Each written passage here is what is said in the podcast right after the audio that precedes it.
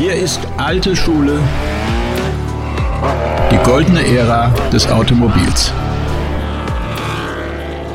Es ist wieder Donnerstag und ich heiße euch willkommen zur letzten Folge Alte Schule, die goldene Ära des Automobils für dieses Jahr. Mein Name ist Carsten Arndt und heute machen wir nicht nur den Sack, sondern auch die Klammer zu.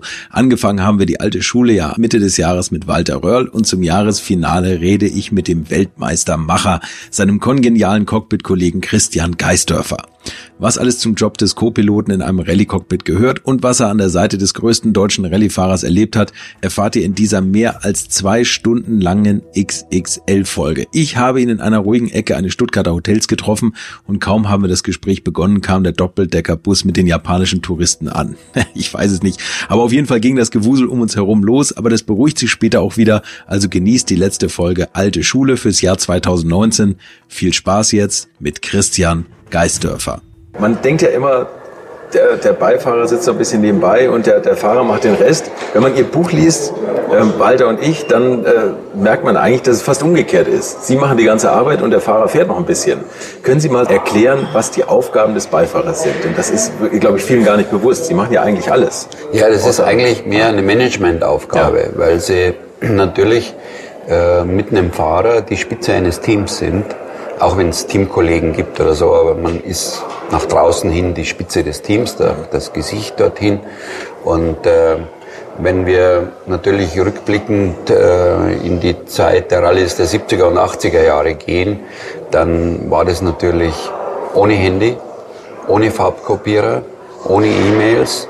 Das heißt, man musste sehr präzise arbeiten, um äh, 80, 90 Leute, die so ein Team äh, damals schon umfasst hat, entsprechend zu dirigieren und das über mehrere tausend Kilometer Strecke, so dass so ein Serviceauto auch nicht verloren geht, denn der hat die wichtigen Dinge dabei, nämlich Benzin und Reifen, äh, auch ein paar Ersatzteile. Und was zu essen vielleicht. Und was zu essen und ähm, das ist absolut lebensnotwendig.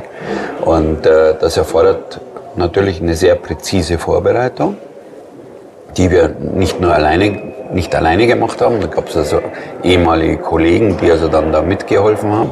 Aber da musste je, für jedes Serviceauto musste eine Landkarte gemalt werden.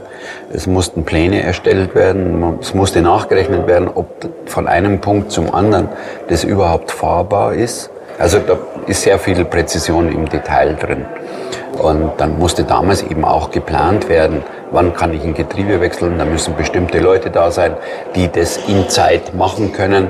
So kommen also sehr viele Facetten zusammen, um also eine Rallye in der Grundorganisation erfolgreich abzuwickeln. Dazu kommen dann natürlich Leute im Flieger, die die Kommunikation aufrechterhalten. Dazu kommt ein Teamarzt, dazu kommen Menschen, die sich um Kleinigkeiten kümmern, die aber wichtig sind, was also jetzt Medien und all diese Dinge anbelangt. Und wie gesagt, ohne Mobiltelefon, ohne Fax, ohne äh, E-Mail war das natürlich schon eine Aufgabe, äh, die sehr präzise geplant werden musste. Das ist aus heutiger Sicht und, fast unvorstellbar. Ne? Ja, und ähm, ich muss immer lachen, wenn ich also mit jüngeren Leuten rede und sage, äh, wir haben damals kein Mobiltelefon gehabt die können sich das gar nicht vorstellen, geschweige denn ein Farbkopierer. Ja, also die große Revolution ging eigentlich an, äh, wie das Faxgerät kam, damals noch auf Thermopapier. Weil ich bin noch in Australien oder auch in, in Kenia am Fernschreiber gesessen und habe also diese Lochstreifen erstellt und das dann durchgeschickt. Und dann musstest ein paar Stunden warten, dann kam dann eine Antwort. Oder du bist vor dem Telefon stundenlang gesessen äh, und hast auf eine Verbindung gewartet. Ja? Und für uns oder für mich war es eigentlich so, dass wenn ich ins Rallye-Auto gestiegen bin, waren 80 Prozent meiner Arbeit gemacht. Also dann blieben noch 20 Prozent über. Das heißt, äh, den Aufschrieb lesen äh, und darauf achten, dass also an den Servicepunkten keine Hektik entsteht, dass die Zeitvorgaben richtig sind, äh, dass man auch die Leute beruhigt und, und nicht äh, zum Oberhektiker wird mhm. und dass man, wenn man sagt, wir haben elf Minuten, dass das auch wirklich elf Minuten sind. Mhm. Ich hatte Kollegen, äh, die vom Plan her gesagt haben, elf Minuten und dann nach sieben Minuten gesagt haben, jetzt müssen wir fahren. Es, ist, es sorgt für ein bisschen Spannung. Das erzeugt Druck bei Ja, Leuten, klar. die dann natürlich sagen, äh, was ist jetzt? Ja? Und wir sind halt nur die, die vorne dran stehen. Aber jeder im Team teilt und die muss man alle mitnehmen. Und das ist die Aufgabe des Beifahrers. Wenn man diese Aufschriebe sieht für Tausende von Kilometer Rallye, zwischendurch habe ich mich mal gefragt, wie kann man das eigentlich als Einzelner schaffen oder überhaupt zeitlich schaffen? Aber Sie sind tatsächlich zwei Wochen vor der Rallye die Strecke auf und ab gefahren. Ja, Tausende ja. von Kilometern. Ich meine, die längste war die Safari-Rallye mit 5000 Kilometer. Da haben wir 4700 Kilometer aufgeschrieben. Also Sie sind vorher, Also- um das klar zu machen, 4700 Kilometer gefahren. Ja. Der Fahrer hat gesagt, die Kurve muss ich so fahren. Und Sie haben jede Kurve mitgeschrieben von 5000 Kilometern. Ganz entscheidend ist bei so einer eine- Fa- Safari sind zum Beispiel diese Bodenwellen und so, Ja. wo man teilweise sehr, sehr schnell ankommt. Äh, wenn Sie so eine Bodenwelle mit den damaligen Rallye-Autos übersehen haben, äh, hat das Ding aufgebogen wie eine Büroklammer. Also äh, da musste man entsprechend vorsichtig zu Werke gehen und darum war der Aufschrieb so extrem wichtig. Das sind Sie für, für eine, sagen wir mal, Safari-Rallye, bleiben wir mal dabei. Also wie viel Zeitbedarf war für die Rallye da? Äh, Ja, wir haben es natürlich schon versucht, äh, so effizient wie möglich zu machen. Das heißt, äh, eine gute Planung, weil Sie können auch in Kenia, wenn Sie im Busch unterwegs sind, nicht überall übernachten. Das heißt, Sie müssen... äh, Walter kann das, der? ja, der, genau, der kann das überhaupt nicht. Und ähm, da musste man also dann schon die Tagesetappen genau planen. Und äh, sonst hatten sie also keine Chance, irgendwo zu, über Nacht zu bleiben. Und äh, dann kommt natürlich noch eins dazu, sie müssen relativ früh weg. Also im Prinzip eigentlich mit Sonnenaufgang.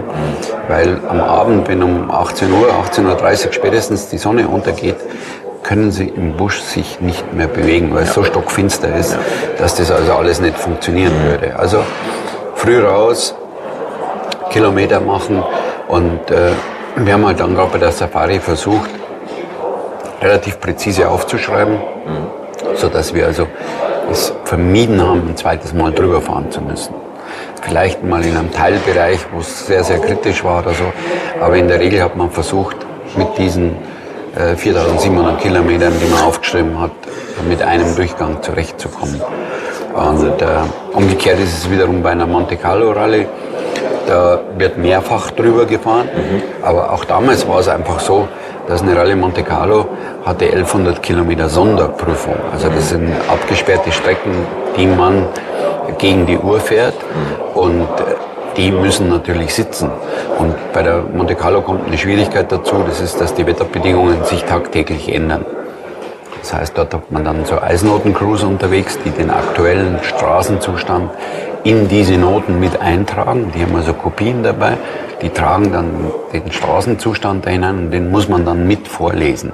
Also das ist dann schon alles äh, relativ schwierig und ähm, das erfordert eine hohe Präzision beim Sprechen, denn der Fahrer muss das ja auch verstehen, was sie ihm dann mitteilen. Und beim Vorlesen ist es ja so, dass sie immer im Prinzip eine Kurve voraus sind. Nur so können sie also dann richtig vorlesen und äh, das erfordert natürlich eine hohe Präzision. Fast unvorstellbar, weil das Auto ja auch nicht ruhig steht. Wir sitzen jetzt hier gemütlich und Sie sagen das in einer seelenden Ruhe, aber wenn man überlegt, Sie sind mit der Autostar gefahren, zum Schluss mit 500 PS, dann möchte mir jemand sehen, der da noch was vorliest. Ne? Ja, das und dann auf Schoß liegen hat. kommt natürlich die dritte Dimension, also die vierte Dimension eigentlich dazu. Das ist, wenn es nachts finster ist, äh, Schneefall ist oder strömender Regen oder Nebel, Nebel. dann äh, fehlt die Orientierung nach draußen. Das heißt, man muss sich auf sich selbst konzentrieren und auf das, was man spürt, um dann wirklich äh, entsprechend vorlesen zu können, weil man bewegt sich ja trotz dichten Nebeln mit 140, 150 km/h dahin. Äh, und äh, das muss dann schon sitzen, weil sonst fährt man da nicht weit.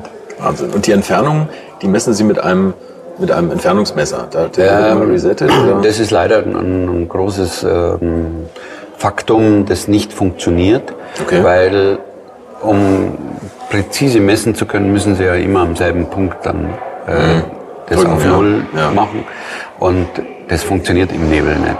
Da Okay. fehlen Ihnen Okay. schnell mal 20, 30 Meter. Und dann passt also müssen Sie ne? den Aufschrieb so präzise machen, dass Sie sich das ersparen können. Okay, okay. Also Das heißt, man geht dann her und nimmt also Distanzen, die 200 Meter sind, wo man am Tag, wenn die Sonne scheint, sieht man das wunderbar.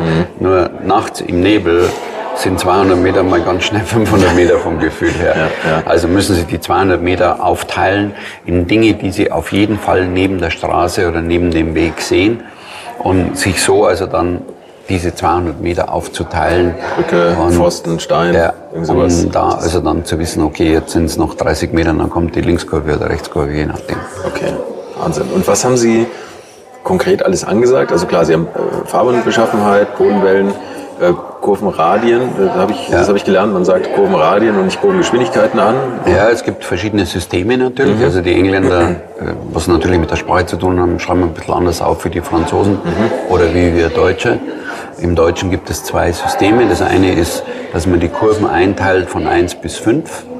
Wir hatten ein bisschen ein komplizierteres System, weil der Walter das einfach so gewohnt war von Anfang an. Wir haben also mit rechts minus, mittelrechts, mittelrechts minus, äh, mittelrechts plus plus und solchen Dingen gearbeitet. Okay. Denen liegt aber immer ein Radius zugrunde. Und Das ist unabhängig, mit welchem Auto das Sie fahren. Der Radius von der Kurve ist, bleibt gleich über gleich, die ja. Jahre.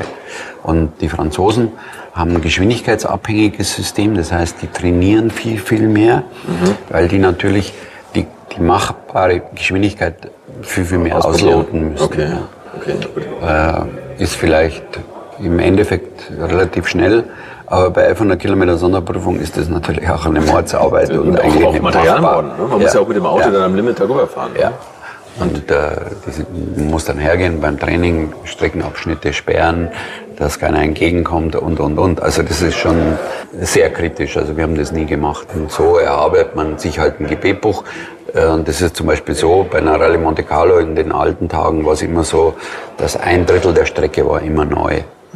Das heißt, neu bedeutet, dass man es vielleicht vor fünf oder sechs Jahren einmal gefahren ist und dann ist es wieder aufgelegt worden. Das heißt, man sortiert es dann zusammen und dann äh, spart man sich viel Arbeit. Also ein Großteil ihres Berufslebens hat aus, aus Kürzeln bestanden, die mich nach zehn Minuten verrückt gemacht hätten. Das habe ich, hab ich also kapiert. Diese, diese kleinen Kürzel und das lesen zu können, ist, ist wirklich nachhaltig faszinierend für mich, muss ich echt sagen. Und vor allem, wenn man dann noch die ganzen Eisnoten mit da reinbringt und, und Pläne für alle möglichen Leute schreibt. Also ich habe das Gefühl, sie haben nachts gar nicht mehr geschlafen, sondern nur auf dem Hotel Kürzel geschrieben und, und Farben irgendwo reingemalt. Oder nee, Farben haben sie nicht gemacht. Ja, ich habe das, das Glück gehabt, dass ich im Auto sehr gut aufschreiben konnte. Das habe ich auch mit Okay. ein paar Tricks mir dann natürlich zurechtgemacht. Äh, Ich hatte zum Beispiel auf den Knien immer so ein kleines Brett, weil man auf dem Brett dann natürlich einen guten Halt hat und man, äh, wenn man mit dem Handballen aufdrückt, gut schreiben kann. Okay. Äh, Ich habe immer mit, mit den gleichen Bleistiften geschrieben äh, und dadurch musste ich nie Aufschriebe neu schreiben. Ach so, okay. Also sie haben es dann Ja, gleich ich fixiert. Äh, auch spezielle Bücher gehabt, äh, auf denen ich geschrieben habe. Die waren ein bisschen größer wie DIN A5, war auch ein bisschen festeres Papier. Okay. Und äh, das hat mir natürlich das erleichtert, äh, da einen guten Job zu machen. Aber das muss man sich auch gewisse Dinge natürlich überlegen, warum macht man was. Äh, wenn einer, wie ich angefangen habe, haben die Leute, die in Deutschland so führend waren, das war also da rund um Ludwigshafen, war da die, Die das. Epizentrum des Ja. deutschen Rallye-Sports. Die sind zum Beispiel, haben damals aufgeschrieben auf äh, so DIN A4 Studienblöcken, die so eine Perforierung hatten und haben geschrieben von unten nach oben. Was für mich völlig widersinnig war. Erstens vom Schreiben her ist es schon schwierig. Und dann, wenn Sie links oben sind, müssen Sie nach rechts unten und dann wieder nach wieder oben lesen. so, ja. so in, in Spalten, ja, okay. Und äh, das war mit das Erste, was ich umgestellt habe, dass ich also für mich selber im Lesebuchstil geschrieben habe. Also von links nach rechts, so wie man es in der Schule lernt. Und das untereinander. Und dann hat es in meinen Augen viel, viel besser funktioniert, weil man auch dann besser Korrekturen einsetzen konnte. ja, und klar. äh, da bin ich am Anfang natürlich belächelt worden.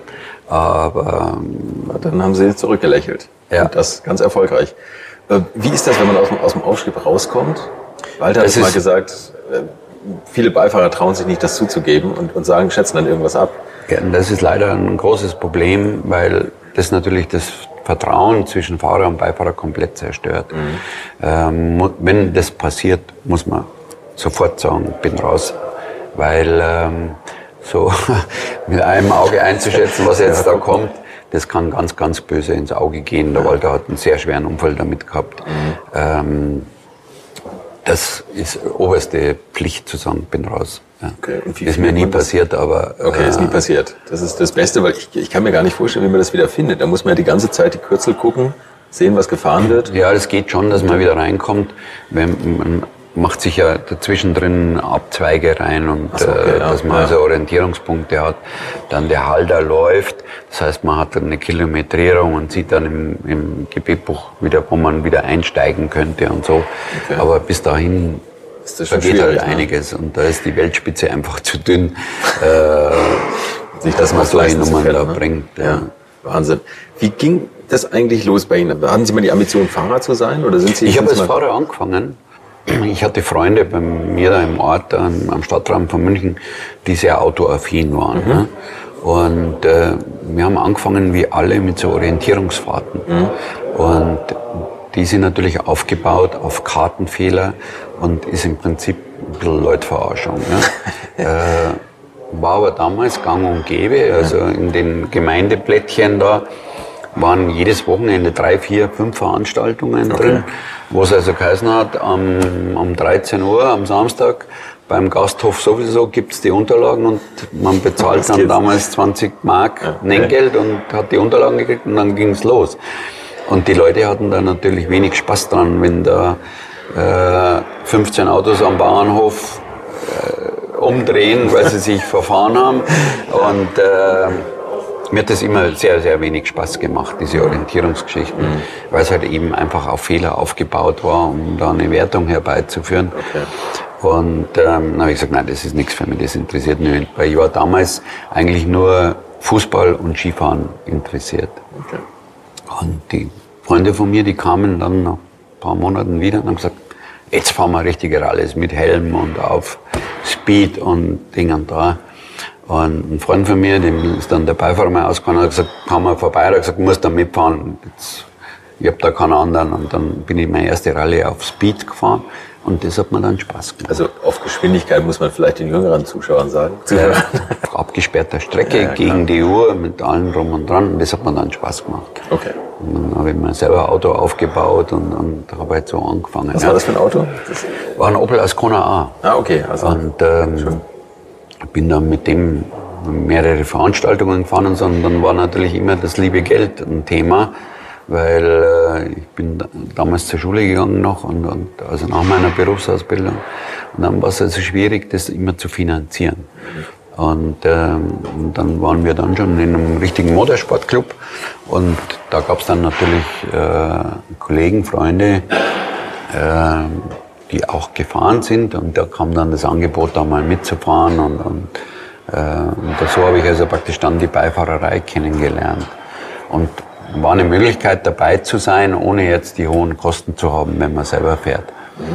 Und äh, ja, bin ich mit einem Clubkollegen, bin ich dann die Deutsche Rallye-Meisterschaft im Nachwuchsbereich gefahren. Da gab es damals so einen S-Pokal.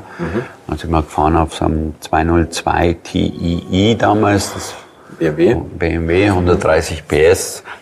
Aber schon, schon ein spaßiges Auto eigentlich. War ein ne? so, tolles Auto, ja. Tolles, ja. Und äh, haben bis zum letzten Lauf geführt gehabt. Und, äh, und dann kam BMW und hat gesagt, ja, sie geben uns also für den letzten Lauf einen Motor und so. Habe ich damals zum Josef Tröndle hieß der, gesagt, sag ich, Josef, lass das. Sag ich, der Motor ist jetzt so super, wir sind die ganze Saison gefahren.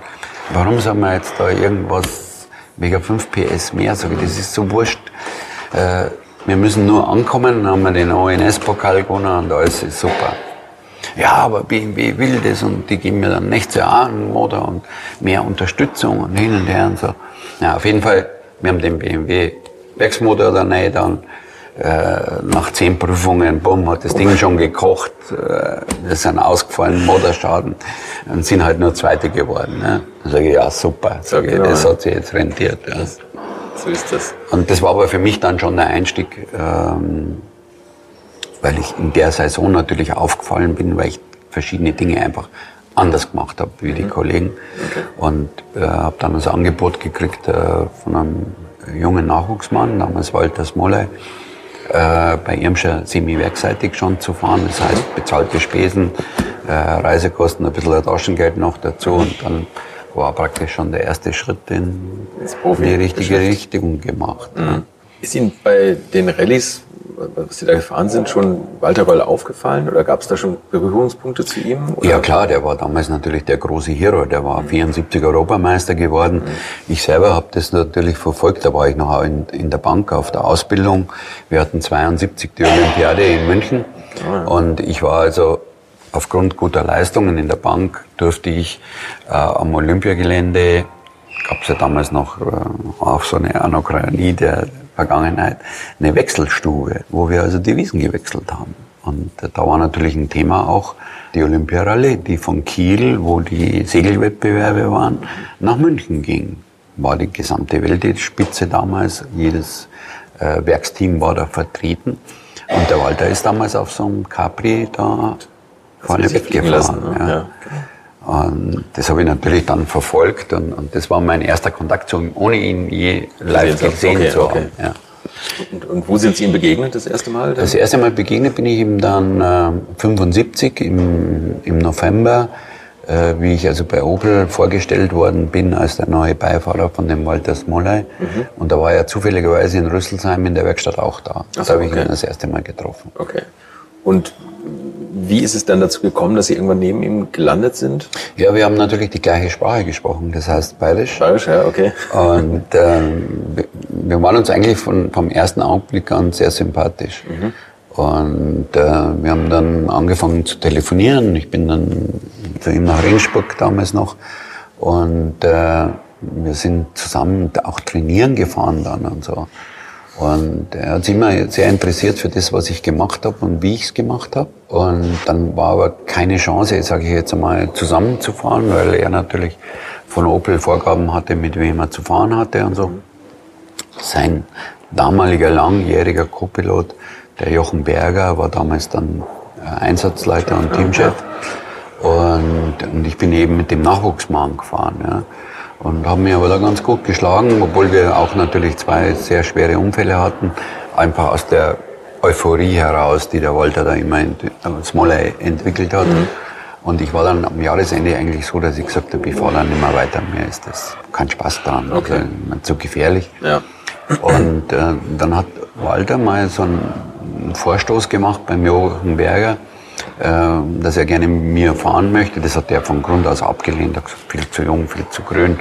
Der muss erst einmal lernen und, äh, und dann war das Thema eigentlich da erledigt. Mhm. Und ich habe aber dann ein Angebot gekriegt von dem Achim Warmwold, mit ihm Toyota werkseitig zu fahren. Okay. Also schon richtig gegen Gage und allen drum und dran. Und das habe ich dann auch gemacht, weil ich mit dem Smoller einfach keine Zukunft gesehen habe. Mhm. Und ich wollte es aber probieren, ob das geht. Mhm. Hatte dann natürlich ein, eine, eine, ja, eine Hürde zu überwinden. Das heißt, der Achim Warmbold hat, ist mit englischen Noten gefahren. Okay. Das heißt, so, also mussten Sie das übersetzen für sich? Nein, ich habe hab dann in Englisch vorgelesen. Ja. Und dann haben mir alle natürlich gesagt, ja, du bist der Nächste, der sofort aus dem Auto fliegt. Und der hatte also die Beifahrer verschlissen. Okay. Und ich habe gesagt, ah, du wirst schon sehen und das wird nichts. Und dann denken und ich bin dann mit dem Aachen gefahren. Wir haben dann die erste Rallye gleich gewonnen, die Sachs-Winter. Okay. Lief alles wunderbar. Und äh, habe mich also da wirklich durchgesetzt. Also der Achim hat da immer großen Respekt gehabt, ähm, was ich also mit ihm gemacht habe. Und ich habe von ihm auch viel gelernt, weil er war sehr präzise, mhm. was also die Noten anbelangt. Und weil er war nicht das Hypertalent, wie es jetzt Walter Röhrl, mhm. sondern er musste sich das hart erarbeiten. Und da habe ich natürlich dann auch gemerkt, ähm, man muss gewisse äh, ja, Bauernschleue haben, um einfach äh, sich von den Kollegen auch ähm, Respekt zu verschaffen. Respekt zu verschaffen, Abstand zu verschaffen mhm. und äh, auch Vorteile zu bekommen. Ja. Das haben Sie nachher auch mit Walter immer noch mal manchmal durchgezogen. Klar, also ein paar klar, kleine ja. Tricksereien, kommen wir noch drauf. Das ist auch viel mitgebracht, natürlich, was also Präzision anbelangt und, und, und. Weil ich bin in der Zeit mit dem Rauno Altonen, der damals ein, ein großer Hero war, ja. äh, für den Walter die Eisnoten gefahren bei der Rallye Monte Carlo. Mhm. Und äh, die hatten ein System, wo ich gesagt habe, das kann es ja nicht sein. Ja drei Farben, irgendwo ein Strich drunter. äh, ja, also das war mehr Auge mal Pi, also wie, wie Präzision. Und das habe ich dann als, als erstes bei der Monte 78 komplett umgestellt. Und die Leute, die für uns damals Eisnoten gefahren sind, die haben gesagt, na, das geht ja nicht, das kann man nicht vorlesen. Da habe ich gesagt, das ist nicht euer Problem. Mhm. Ihr müsst nur reinschreiben, wie das wirklich dort ausschaut. Ja, ja. Ja. Und wenn 30 Meter trocken sind, schreibt ihr das rein, trocken, weil die brauchen wir. Mhm. Und ja, die haben das dann wunderbar gemacht und ich habe es auch entsprechend äh, umsetzen und vorlesen können. Und, und, und, damit war eigentlich der Grundstock für die späteren Montesiege gesetzt. Ja. Das ist ja ein Erfolg, der auch nie wieder wiederholt wurde bisher, mit, mit vier verschiedenen Autos viermal gewonnen. Ja, der Herr Ogier hat es also heuer mit dem Citroën eingestellt. Ah, ja, stimmt, genau, ja. Der hat es also jetzt zusammengebracht, wobei das natürlich eine ganz andere Dimension ist, wie es damals war. Ja. Klar. Okay, so und dann sind Sie bei, bei äh, Walter Röll im Auto gelandet. Ja, das Doch war eigentlich einem Zufall geschuldet. Wir waren äh, 76 mit dem äh, Opel Werksteam in San Martino di Castrozza. Mhm. Und äh, der Walter ist 77, wollte die mit einem privaten Porsche nochmal fahren. Und äh, da war natürlich Budget auf Kante und äh, kein Geld da und so. Und dann hat er gesagt, da, da fahren wir weil du kennst es und äh, dann können wir mal schauen, wie das alles funktioniert. Und, okay. so. und wir haben dann das Training gemacht und so und dann war natürlich schnell klar, wir können mit unseren beschränkten Mitteln, Service, äh, Reifen, Felgen, das nicht machen. Mhm. Und der Walter hatte damals schon gute äh, Drähte ins Fiat-Team hinein zu den Kollegen und äh, die haben uns dann zum Abendessen eingeladen und wir wollten dann am nächsten Tag nach Hause fahren, weil es keinen Sinn mehr gehabt hat. Und zu diesem Abendessen kam dann der Daniele Audetto als mhm. Fiat-Teamchef. Mhm. Ich kannte den nicht. Ich habe nicht einmal gewusst, wie der ausschaut. Und äh, der kam relativ spät und da war also genau ein Stuhl am Kopfende, war noch frei, der war für ihn. Und ich bin daneben gesessen. Ja. Und so kamen wir dann ins Gespräch. Und dann habe ich ihm erzählt, dass wir morgen nach Hause fahren, weil das alles nicht geht und, und Ding. Und äh, dann hat er gesagt, da kommt ja überhaupt nicht in Frage. Er gibt uns ein Fiat und wir können Fiat fahren. Und ich, aufgrund dessen, dass ich ihn eben nicht kannte, habe ich zum Walter gesagt, sag ich da, äh, ist ein Verrückter. Mit dem musst du mal unterhalten, der will uns ein Fiat geben. Ja. Ja, und dann hat der Walter das mit dem ausgeschnapst und dann sind wir dort das erste Mal im Fiat-Werksauto gesessen und haben uns also da mit Monari auf dem Stratus gematcht. Äh, Fiat-Leute sind total aus dem Eisel gewesen, weil die ganzen etablierten Fiat-Fahrer waren auch da. Mhm. Äh, war ein Europameisterschaftslauf mit dem höchsten Koeffizienten. Und äh, wir haben also die Fiat-Leute alle im Griff gehabt und haben uns eben mit Monari noch vor den zwei anderen Werkstratos gematcht um, um Gesamtsieg. Ja. Und der Audit hatte da riesen Spaß dran. Der Fiore als Lancia-Teamchef hat das nicht das so prickelnd gefunden. Ja. Und äh, dann kam der Audetto nach der ersten Hälfte und hat gesagt, also er möchte, dass wir für Fiat den nächsten Weltmeisterschaftslauf in Kanada fahren. Okay. Und dann war natürlich ein Problem implementiert. Ja. Walter hatte einen Opel-Vertrag, ich hatte einen Toyota-Vertrag, hätte den deutschen Rallye-Meisterschaftslauf fahren müssen. Und, äh, und ich habe aber dem Walter zugeredet, weil ich, gesagt, weil ich so fasziniert war von der Organisation in dem Fiat-Team, mit mhm. welcher Präzision und Professionalität das gemacht. Und ich habe gesagt, das ist die Zukunft. Ich, wenn du jemals in dem Sport was erreichen willst, musst du Fiat, Fiat fahren. Ja. ja. Und ja, das war dann ein ziemliches Bauchweh-Thema.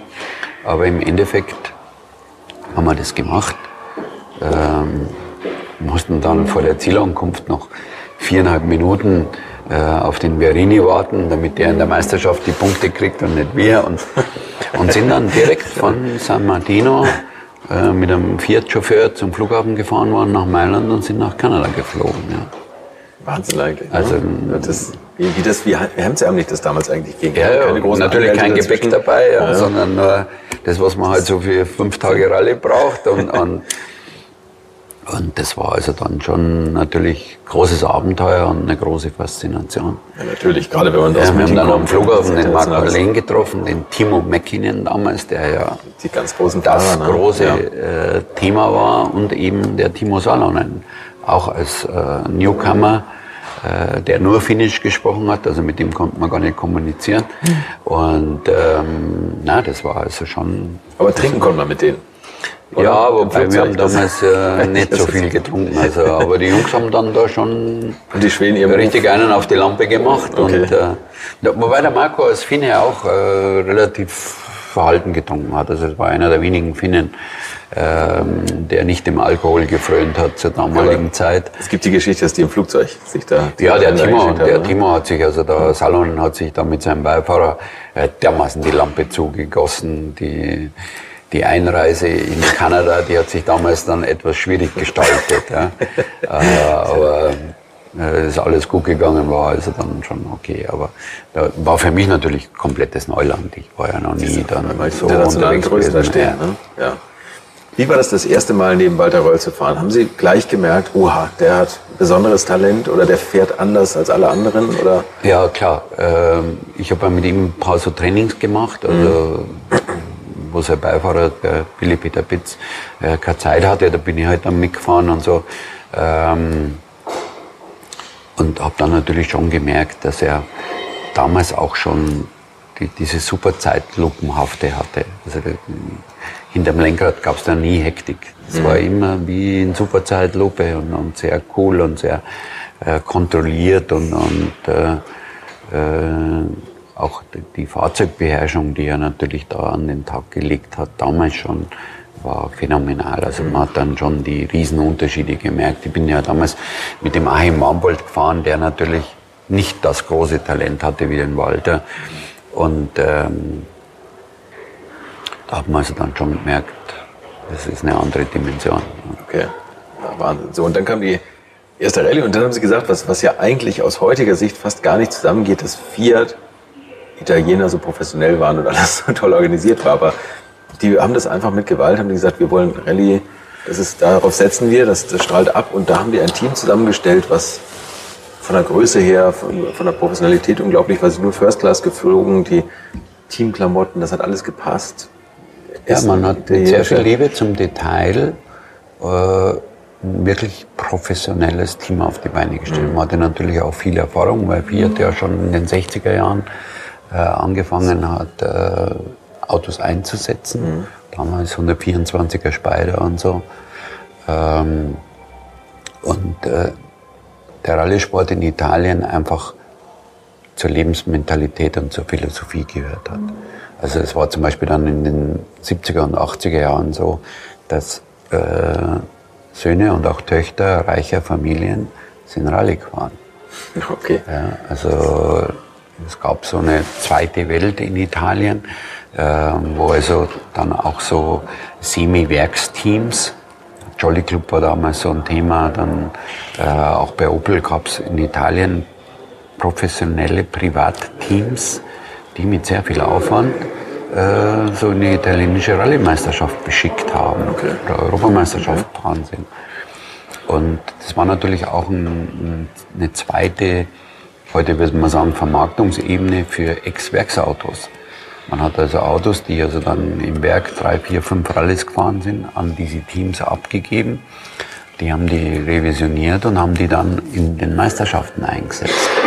Und dadurch war natürlich ähm, ja, eine viel breitere Ebene da, wie wir das in der modernen Zeit kennen. Auch die verrückteren Fans, oder? In Italien. Das, war- natürlich. Und Rallye-Sport war Italien, Portugal. extrem äh, populär.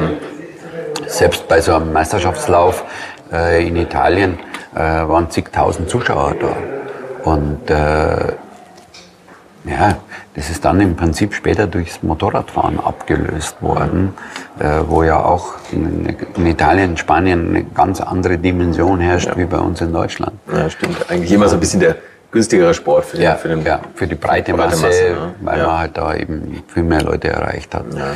Und, ähm, und dadurch hat der Rallye-Sport in den 80er Jahren in Italien eine Dimension erreicht. Äh, Starterfelder beim normalen Meisterschaftslauf 180, 200 Autos. Das ist- Unvorstellbar. das ist wirklich unvorstellbar, ne? Ja. Ja. Das erste wirkliche professionelle Angriffsjahr auf Fiat war 1978. 78, 431. Äh, volle Saison. Mhm. Äh, wir haben zwei Weltmeisterschaftsläufe gewonnen, Griechenland und Kanada. Mhm. Wir hätten Sanremo locker gewinnen müssen, hatten dann einen relativ kuriosen Unfall. Äh, wir haben schon geführt gehabt mit sechseinhalb Minuten im strömenden Regen, also äh, einfach einen Sieg weggeschmissen. Sechseinhalb Minuten finde ich immer toll, das sind äh, die Zahlen. Ja, das waren immer das ganz andere Abstände wie heutzutage. Unglaublich, ja. Und, und, und wie ist der Unfall passiert? Was war das? Ja, wir hatten ein Problem im Getriebe. Es war also in, in, in der Nacht, während der Morgen strömender Regen und ging es bergab auf einer Prüfung auf, auf Asphalt, also mit strömendem Regen. Und da waren fünf Linkskurven. Und äh, der Walter war nicht sehr konzentriert, weil er auf das Getriebe da gehört hat und hat einfach die, die letzte von den fünf Kurven als vierte äh, gesehen. Und dann war natürlich wenn du da mit 160, 170 bergab kommst, war der Weg zur Kehre natürlich zu kurz. kurz ja. Ja, Und er hat dann das Auto so quer gestellt und noch versucht, Geschwindigkeit abzubauen. Und dann sind wir natürlich in der Kehre, da war außen so ein, so ein Mäuerchen, sind wir quer dann, äh, haben wir uns oh. nach unten überschlagen. Und da unten war dann so ein, ja, ein Geräteschuppen. Da sind wir also auf den Hausgiebel da gefallen. Und der, also der Giebel hat genau hinterm Überrollbügel eingeschlagen. Also wir hatten dann so, der Fiat war dann ein Pickup. Ähm, dann kam Audetto und äh, ich, äh, zur, zum Ende der Prüfung.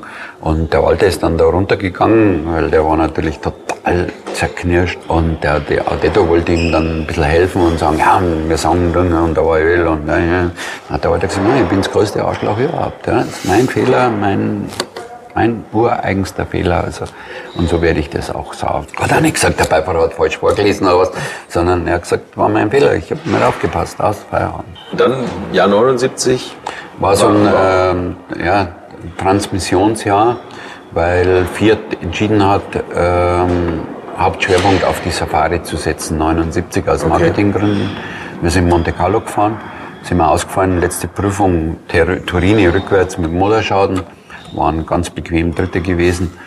Und, ähm, und dann war eben Safari. Und Safari war damals äh, schon eine, eine, ganz harte Kiste. Also 5000 Kilometer in drei Schleifen, Etappenfahrzeiten von 30, 32 Stunden.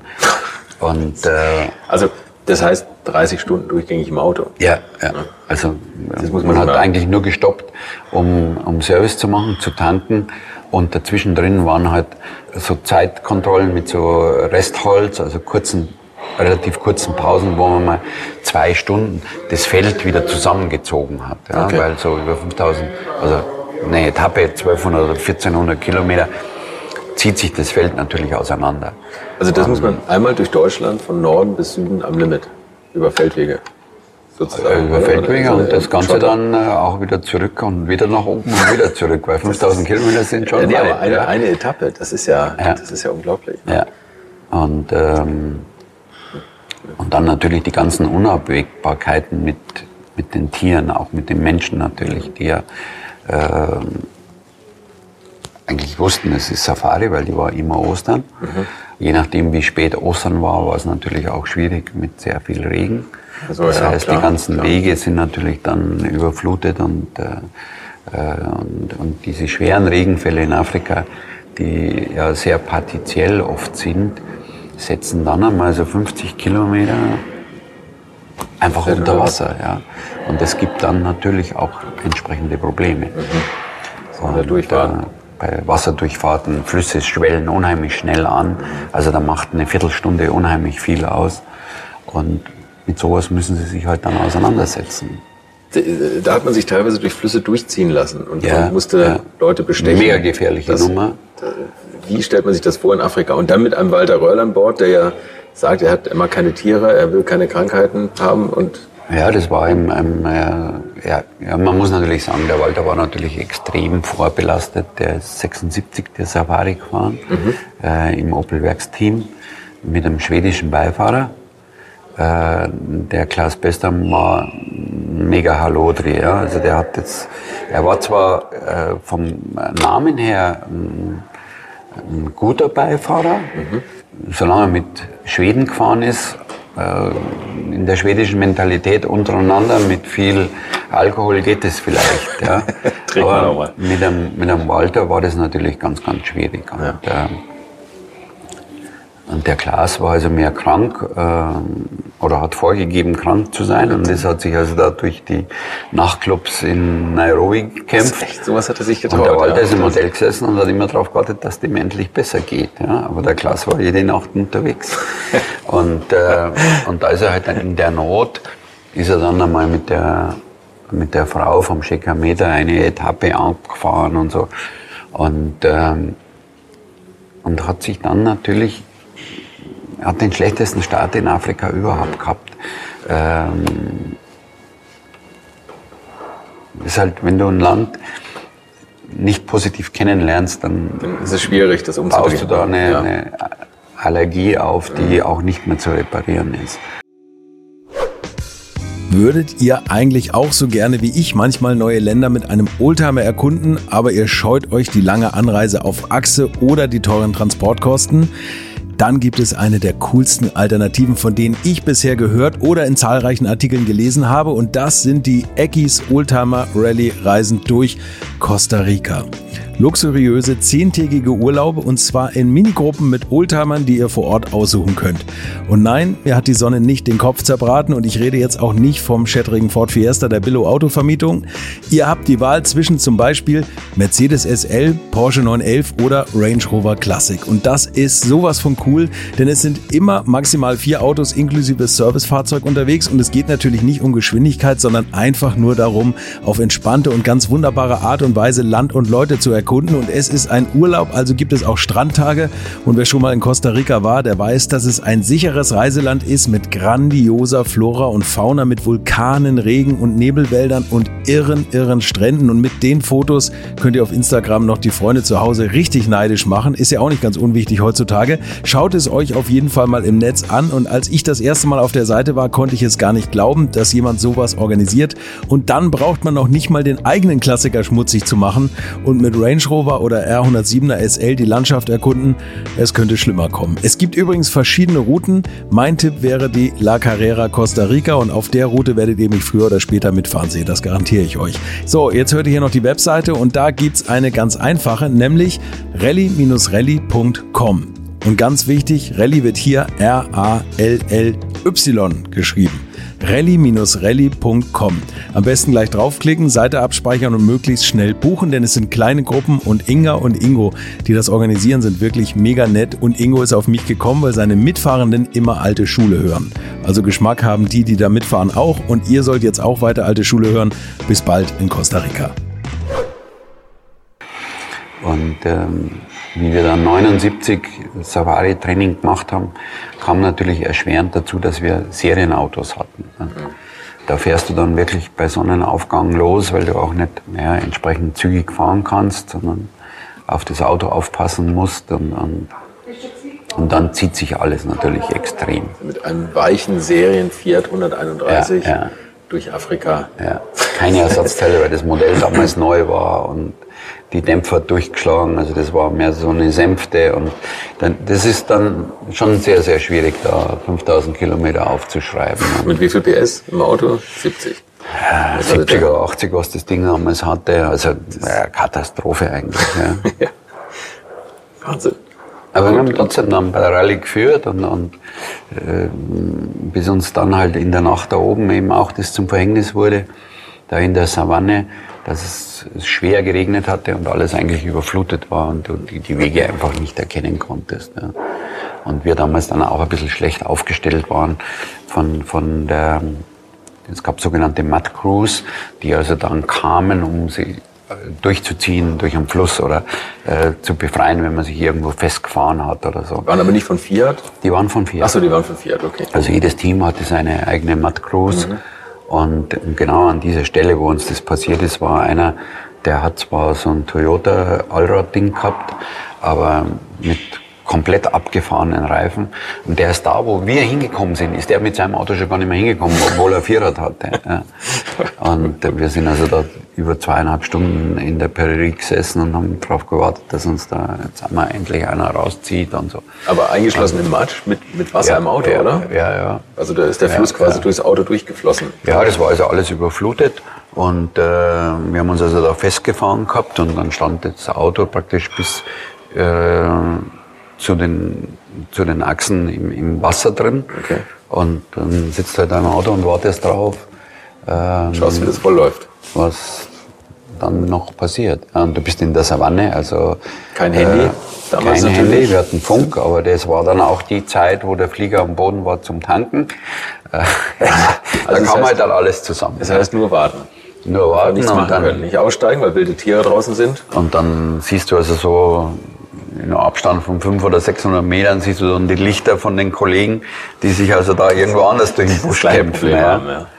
Und ähm, ja, dann haben sie uns da endlich rausgezogen gehabt. Dann waren wir immer noch Dritte.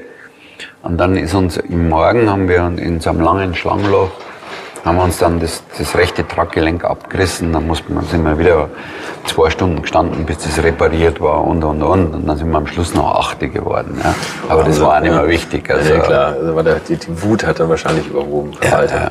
Das, und, und wenn man in Afrika dann stand, also klar, die wussten, die kannten auch die Strecken, die Teams. Man ist losgefahren, man ist irgendwann angekommen. Wenn man nicht angekommen ist, haben die sich dann auf die Suche begeben und gesagt, die müssen jetzt irgendwo einen Unfall gehabt haben. Ja, also es gibt die vorgegebene Strecke, das heißt, man hat immer wieder die Servicepunkte Mhm. und dann hat man einen Flieger in der Luft, der also die Kommunikation aufrechterhält, also Sprechfunk. Also eine Relaisstation. Also eine, eine als fliegende Relaisstation. Und äh, mit denen hatte man dann Kontakt, und gesagt, man ist da und da. Und, oder wenn man ein Problem hatte, hat man gesagt, man hat das und das. Und äh, am nächsten Service äh, ist das und das vorzubereiten und so. Und das hast du als Beifahrer am Kopfhörer immer am rechten Ohr. Ja, also du hörst die ganze Kommunikation, weil dann natürlich auch viel gesagt wird, was die anderen für Probleme haben, äh, wo aufzupassen ist und wo was passiert ist und, und solche Dinge. Also neben einem normalen Vorlesen hörst du dann auch immer so mit dem halben Ohr auf das, was da am Funk geredet wird. Also ja. Multitasking ist tatsächlich ein Thema, was, Ja, was du musst nebenbei noch die Zeiten spielt. rechnen. Ja. Das heißt, äh, man versucht ja so fahrzeugschonend wie möglich zu fahren. Mhm.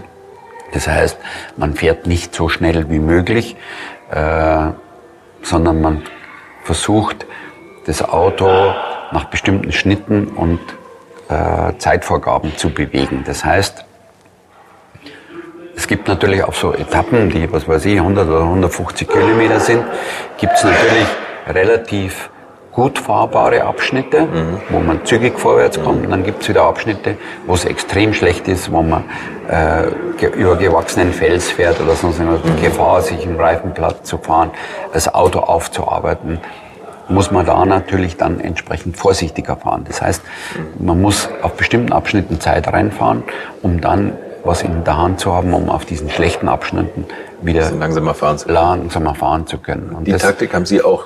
das habe ich mitgemacht? äh, immer mitgemacht. Als äh, Rennfahrer kriegt man das gut hin, dass man die zum Langsamfahren ermuntert? Ja, ja, klar. Ja, wir haben zum Beispiel, dann kommen natürlich so Situationen auf, äh, wo ich sage, wir sind gut in Zeit, äh, plus zwei oder so und, und äh, man fährt also dann normale Geschwindigkeit dahin, dann kommt von hinten ein Kollege an und fängt das Drücken an und hin und her. Und dann, kommt natürlich die übliche Fahrer, Frage vom Fahrer, hast du das im Griff? Ja? Äh, warum fährt der so Also schnell? ist im Spiegel ja? einer, der überholen will und man sagt, fahr langsam, lass, Ja, das passt und schon. dann sagst passt schon. Dann fährt er also ein bisschen rechter hin und lässt den vorbei. Dann musst du natürlich aufpassen, dass wenn dich der überholt, dir die Scheibe nicht kaputt schießt. Ja, ja, durch die fliegenden Steine und so. Und, äh, und dann ist natürlich na, ein ungutes Gefühl im Auto, das- äh, ob das jetzt ja. auch alles passt. passt, ja. ne? Ja. Und das ist dann natürlich ein innerer Reichsparteitag, wenn du dann da schlechten Weg hochkommst, da steht die Zeitkontrolle, du fährst dahin, stempelst und fährst weiter. Und der Kollege steht also da seit fünf Minuten oder was und hat das Auto strapaziert und, und äh, hat nichts gewonnen dabei. Ja. Landen wir mal im Jahr 1980. Ja. Da, wo alle Träume in Erfüllung gegangen sind, ne? wo alles gelaufen ist. Was ich vielleicht vorweg ganz interessant finde, Sie haben sich ja immer bestimmte Rallyes ausgesucht. Heutzutage ist es ja unvorstellbar, dass man sagt, ich fahre, wow, das erste Rennen fahre ich mit, dann fahre ich nach Monaco und dann fahre ich hier noch zwei. Das haben Sie aber früher gemacht. Sie sind gar nicht in Rallye-Weltmeisterschaftslauf gefahren. Ja, das ging gar nicht, weil die Rallye-Weltmeisterschaft ist auch heute eigentlich noch so, besteht aus 14 Läufen. Das heißt, da sind Rallyes dabei und es ist wirklich eine Weltmeisterschaft. Also äh, Kernpunkt ist zwar Europa gewesen, mhm. aber wir sind in äh, Neuseeland gefahren, wir sind in Australien gefahren, wir sind in Südamerika gefahren, wir sind in Kanada gefahren. Das heißt, das ist natürlich alles sehr reiseintensiv, mhm. auch sehr arbeitsintensiv in der Vorbereitung mhm. und man kann keine 14 Rallyes im, im Kalender fahren. Okay. Und der, die Weltmeisterschaft war so aufgebaut, dass acht Ergebnisse zur Weltmeisterschaft zählen. Okay. Also, ja, also Sie können zehn fahren, ja. aber es zählen nur zählen die acht besten Ergebnisse. Ah, okay. Sie haben sich immer dann acht rausgesucht, die zum Auto und zum Fahrer passen. Springen war nicht so bald das Thema. Das, also die, die skandinavischen Rallyes. Ja, äh, 1010 ist er nie gefahren, mhm. was ich sehr bedauert habe, weil mhm. ich geglaubt und fest davon überzeugt bin, dass er der erste Europäer, Mitteleuropäer gewesen war, wäre, der dort gewinnen hätte können. Mhm. Hätte zwar zwei, drei Jahre gedauert, aber er vom vom Talent her und von der Anlage her wäre er in der Lage gewesen, so eine 1010 zu gewinnen. Aber er hat das halt immer so argumentiert, dass er gesagt hat, ja, die Jungs, die haben ja alle schon zehn Jahre Vorsprung. Ja. Mhm. Und bis ich mir das erarbeite, äh, brauche ich nicht. Ja. Oder er hat auch gesagt, wenn ich, wenn ich damit fahre, dann hätte ich auch Pilot werden können. So oft wie die Autos in der Luft sind. Und, äh, ich bin dann zweimal mit dem Hanno Mikola gefahren und darum bin ich überzeugt, dass er das top drauf gehabt hätte. Okay. Ähm, äh, wir haben also 1010 nie gefahren, also für uns war der August, wo die 1010 stattgefunden hat, eigentlich immer der Urlaubsmonat. Also okay, ja. War ja auch nicht so unangenehm. Ja. Ne? Und von dort aus dann wieder eingestiegen, San Remo oder Korsika, je nachdem, was halt im Kalender war damals. Mit entsprechend guter Vorbereitung und allem drum und dran. Okay. Aber und Highlight war immer Rallye Monte Carlo. Rallye Monte Carlo, genau. Da sind aber dann ziemlich alle mitgefahren, ne? das ganze Feld. War immer top besetzt und, ja. und äh, ist auch heute noch die, heute noch die Rallye mit den größten Herausforderungen, weil du einfach von, den, von der Wetterlage her und von der Geografie her auch, dass du immer über Pässe drüber musst und so. Und da natürlich auch die, die Straßenverhältnisse laufend wechselnd sind, musst du immer hohes Risiko in der Reifenwahl gehen und, und ist immer noch die, die herausforderndste Rallye. Und da haben Sie das erste Mal gewonnen. Walters großer Traum, der eigentlich nur einmal die Monte Carlo gewinnen wollte? Der 80 war ähm, auch natürlich gegen, mit, mit starken Teamkollegen. Ja? Und du musst immer erst einmal den Teamkollegen Team schlagen, schlagen ja. der ja dieselben Voraussetzungen wie du mhm. hast. Ähm, die Italiener haben das immer perfekt gehandelt. Also alle Autos waren von der Motorleistung her gleich. Also da waren ein PS Unterschied maximal. Mhm. Und die Autos waren gleich vorbereitet und jeder hatte dieselben Reifen zur Verfügung. Mhm. Und der Teamkollege war immer schon die erste Hürde und dann natürlich die Jungs auf den anderen äh, Wettbewerbsfahrzeugen. Das, ja. das war also wirklich äh, sehr, sehr beeindruckend. Also ich habe es auch in meinem Buch geschrieben. Genau, ein ganz emotionales Thema. Ne? Äh, sehr emotionale Geschichte. Wie, wie war das mit Walter? Der hat das dann gewonnen und Sie haben gemerkt, neben mir sitzt einer, der jetzt seinen großen Lebenstraum verwirklicht. Ja, das war natürlich, ich meine, in dem Moment ist einem das noch nicht so bewusst, weil mhm. mir das auch nicht so ja, klar war, dass für ihn eigentlich damit alles erreicht war. Ja. Mhm. Und es hat dann schon viel Überredungskunst gebraucht, ihn davon zu überzeugen, dass es jetzt erst eigentlich losgeht. Ja. Reden wir noch mal ein bisschen über die Siegerehrung, sind dann da runtergefahren und da gab es den berühmten Handkuss, oder? ja, als Beifahrer bist du ja immer, sag ich mal, im Schatten des Fahrers, das ist ganz klar, mhm. wusste ich von Anfang an. Und ich war natürlich von dieser Grace Kelly immer schon fasziniert gewesen. Ja. Und dann hast du die also da äh, vor dir stehen und ich habe mir das schon überlegt gehabt und ich war mit dem Herbert Völker, der damals als Journalist unterwegs war, habe ich das einmal hab ich gesagt, sag ich, Handkurz Wien, äh, wie geht das, ja? Was ist da los? Sagt, da spinnst du, kannst ja nicht machen. Das ist völlig gegen die Etikette und Ding und da. Sag ich, mir scheißegal, ich mach das. Hab das dann auch gemacht, sie hat dann sehr gelacht und dann ist ja nach der Siegerehrung war noch so, ist dann so ein Empfang, wo man also so im kleineren Kreis sich also dann unterhält und so. Dann habe ich mit ihr gesprochen und so und hat sie gelacht. Hat sie gesagt, das hat sie bisher noch keiner traut. Aber man hat jetzt eine gute Geschichte zu erzählen. Ja, ja, klar. Und das sind tolle Bilder. Also das muss man echt sagen. Das war natürlich die damalige Zeit. Wenn man die da stehen sieht, Renier, Grace Kelly, Walter und sie davor. Walter verzieht keine Miene. ja, der war natürlich total geblättet. Sein, sein großer Lebenstraum natürlich da in Erfüllung gegangen ist. Und dann wirst du natürlich auch da, ja, entsprechend rumgeschubst. Das mhm. ist ja, äh, die Zielankunft ist in, in, bei der Monte Carlo immer am am Freitagmorgen gewesen, da im Hafen. Und dann bist du ja, obwohl du todmüde bist, weil du bist 24 Stunden äh, nonstop im Auto gesessen, unter höchster Anspannung. Aber du bist dann natürlich auch so voll mit Adrenalin, dass das, das läuft ab wie in Trance. Ja? Also Zielankunft, Champagner, Bam, Interviews, äh, Pressekonferenz, Hotel umziehen, Mittagessen, äh, also Moe Chaudot Empfang, immer in, in so einem äh, Club da am Wasser. Äh, das ging dann bis nachmittags um vier, halb fünf. Da ist dann die ganze Inneneinrichtung von dem Lokal ist da im Kamin verheizt worden. Also das war Party pur. Ja. Und äh, dann kommst du da um, um halb fünf, fünf ins Hotel schläfst eine Stunde und dann geht's schon wieder weiter, Teamabendessen und äh, ja, und dann war ich damals natürlich auch so, dass ich gesagt habe, Jungs, jetzt gehen wir ins Jimmys und jetzt machen wir einen drauf. Ja, und dann kommst du dann morgens um fünf ins Hotel und musst um, um halb neun wieder aufstehen, weil dann Siegerehrung vor dem Schloss ansteht. Ja. Ein paar tausend Mark ärmer wahrscheinlich. Ja, aber das sind halt auch so Dinge, die musst du machen, weil ja, klar, die Jungs natürlich auch äh, mitfiebern, das miterleben, wirklich äh, emotional auch dabei sind und, und wirklich ja. einen tollen Job machen und dann gibst du halt einmal einen aus und dann ist halt dann der Partytime. Ja. Wahnsinn. Einmalige Erlebnisse, um, um, um die Sie, um ehrlich zu sein, ein bisschen beneide. Das, das ja, erleben nicht viele, ne? Ja, es ist Leben schon immer toll gewesen. Ja. ja. klar. Ja, vor allem, genau, Sie können sagen, es ist immer toll gewesen, weil Sie haben es ja oft genug erlebt eigentlich. Ne? Ja, ja, wir haben es viermal, viermal mitgemacht. wie, ist das, wie ist das zu Hause gewesen? Ist da die Presse auf Sie dann auch äh, irgendwann mal so Deutschland war vielleicht nicht so das Rallye-Land noch, ne? Gerade wenn man mit Fiat fährt. Ja, aber durch das, dass wir, ja, wir waren ja, wir haben 78 zwei WM-Läufe gewonnen. Mhm. Äh, 79 war ein bisschen ein trockenes Jahr, aber äh, da ist die Medienlandschaft schon ein bisschen aufmerksam geworden. Ja. ja. Und da war natürlich eine ganz andere Geschwindigkeit in der, in der Nachrichtenwelt.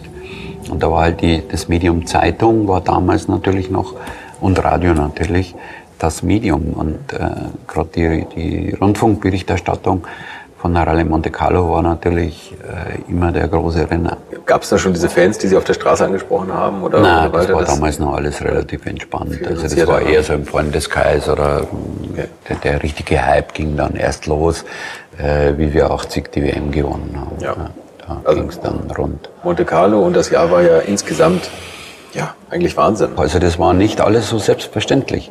Wir hatten damals den, den Streik bei Fiat das ist eine tolle Geschichte, das ja, müssen Sie erzählen, ja. Ähm, wo äh, die Sportabteilung auch bestreikt worden ist. Mhm.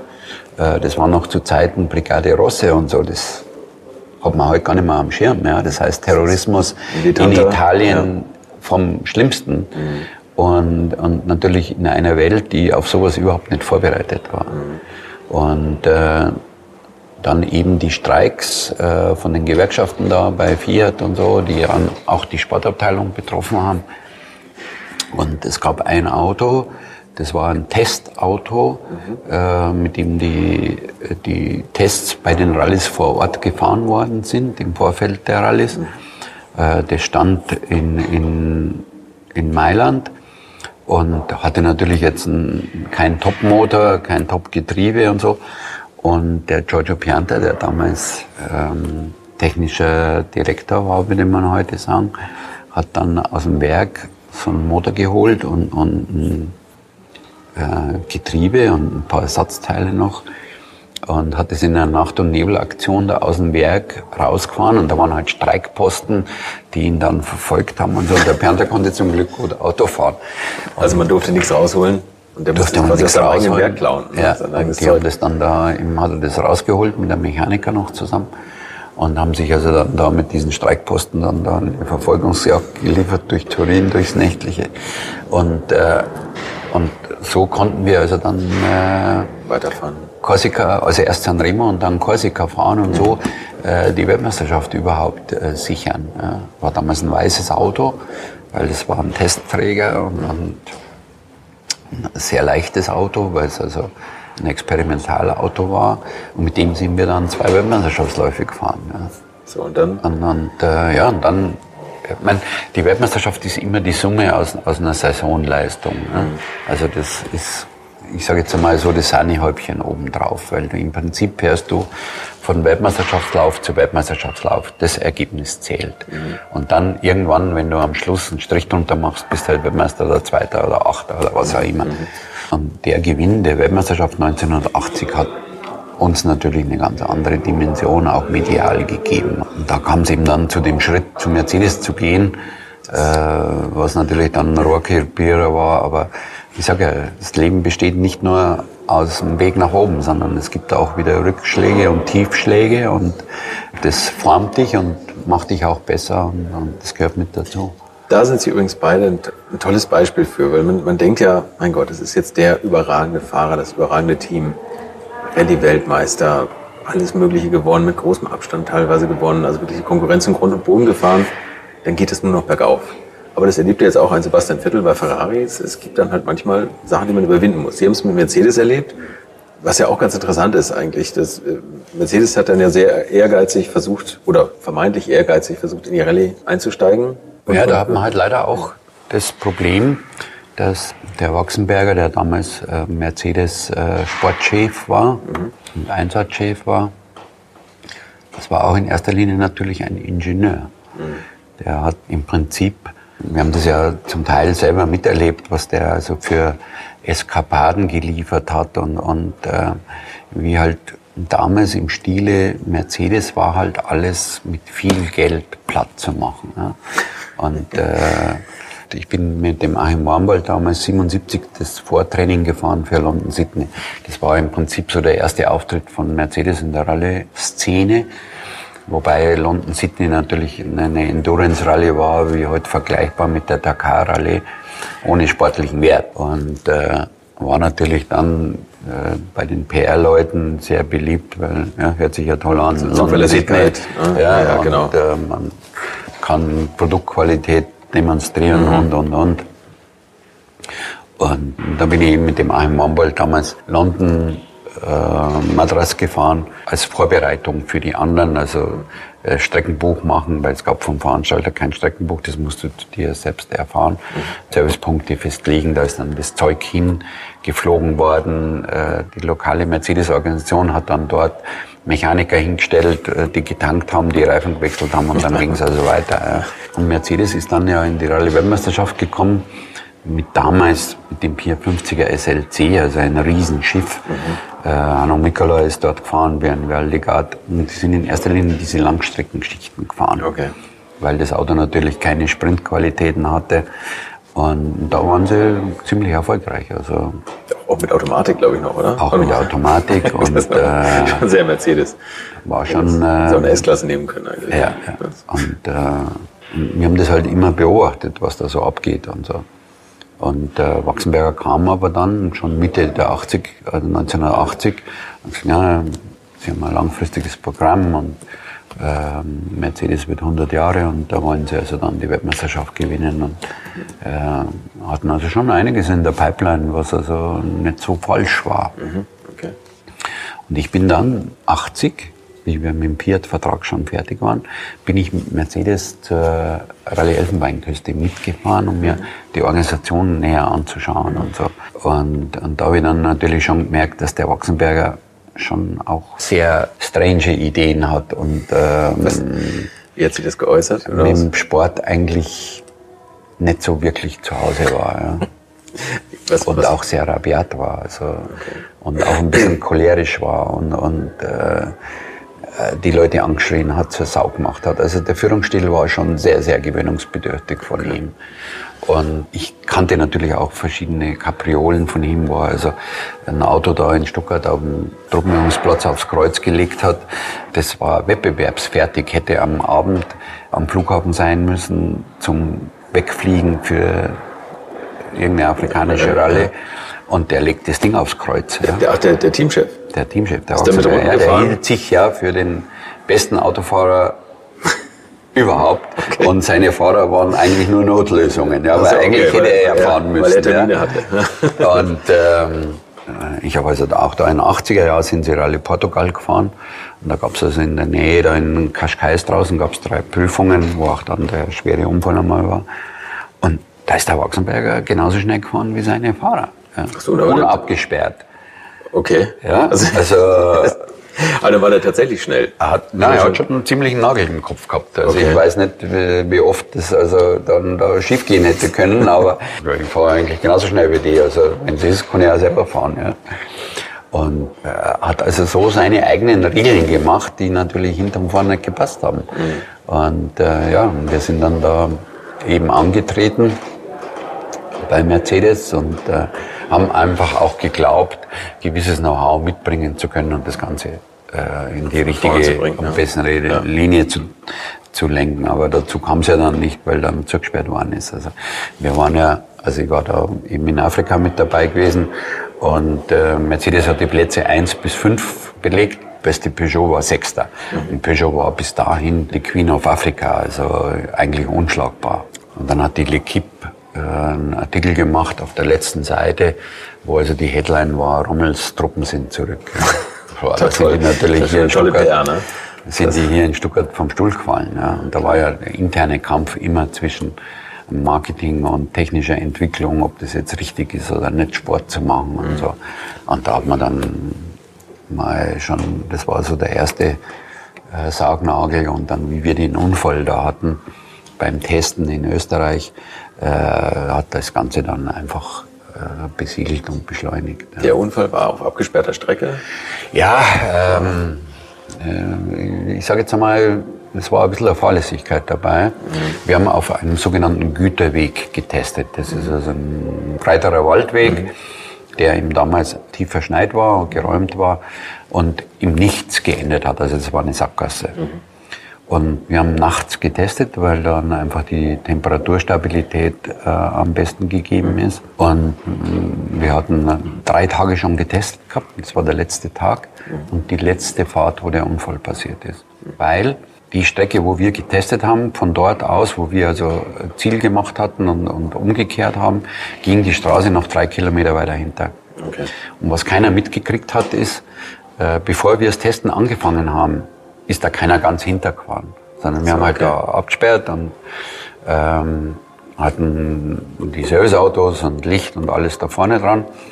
Und am Abend davor ist einer mit einem Langholzfuhrwerk dahinter gefahren und hat da hinten Holz geladen, hat da hinten geschlafen und ist dann da morgens um halb fünf rausgefahren. Und wir waren auf der letzten Fahrt und dann kommt uns der Apparat da entgegen. Und da waren natürlich so hohe Schneewände, tief gefroren und äh, war keine Chance. Ja. Noch dazu am, am schnellsten Teil, also wir sind dann mit 190 dann dahinter in, in ein bisschen so Mulde rein und du hast natürlich lange gesehen, aber mit der Geschwindigkeit bremsen. Auf Schnee nicht viel machen. Ne? So, dann sind sie in Ja, hat LKW dieses rein. S natürlich auch noch äh, ja. gerade gefahren. Und Ja. Also ich habe damals gesagt, hab ich, wir haben Geburtstag gefeiert. Ja. Die sind in den LKW eingeschlagen. Nicht ganz. Der Walter hat es also dann hingekriegt und äh, war auch ein bisschen natürlich dem Gewicht des Autos zu verdanken, äh, dass er im letzten Moment in die Schneewand reingelenkt hat. Das hohe Gewicht des Mercedes die Schneewand dann natürlich auch aufgebrochen hat und wir dann nur mit dem Heck unter den LKW rein sind. Okay. Ja. Und da kam dann natürlich der Rückschlag und dann durch die Wand dadurch und dann in, in den Schnee da rein. Das hätte ganz, ganz böse ins Auge gehen können. Wie, wie ist das so, wenn man dann nach so einem Crash im, im Auto nebeneinander sitzt? Zählt man erstmal seine Knochen durch? Ja, da war ich schon sehr geschockt, weil ich das natürlich gesehen hatte. Ja, weil bei so Testfahrten musst du ja nichts vorlesen, sondern du nimmst nur die Zeit. Ja, Ja, ja. Und du siehst also dann, boah, und denkst eigentlich, jetzt ist es vorbei. Ja.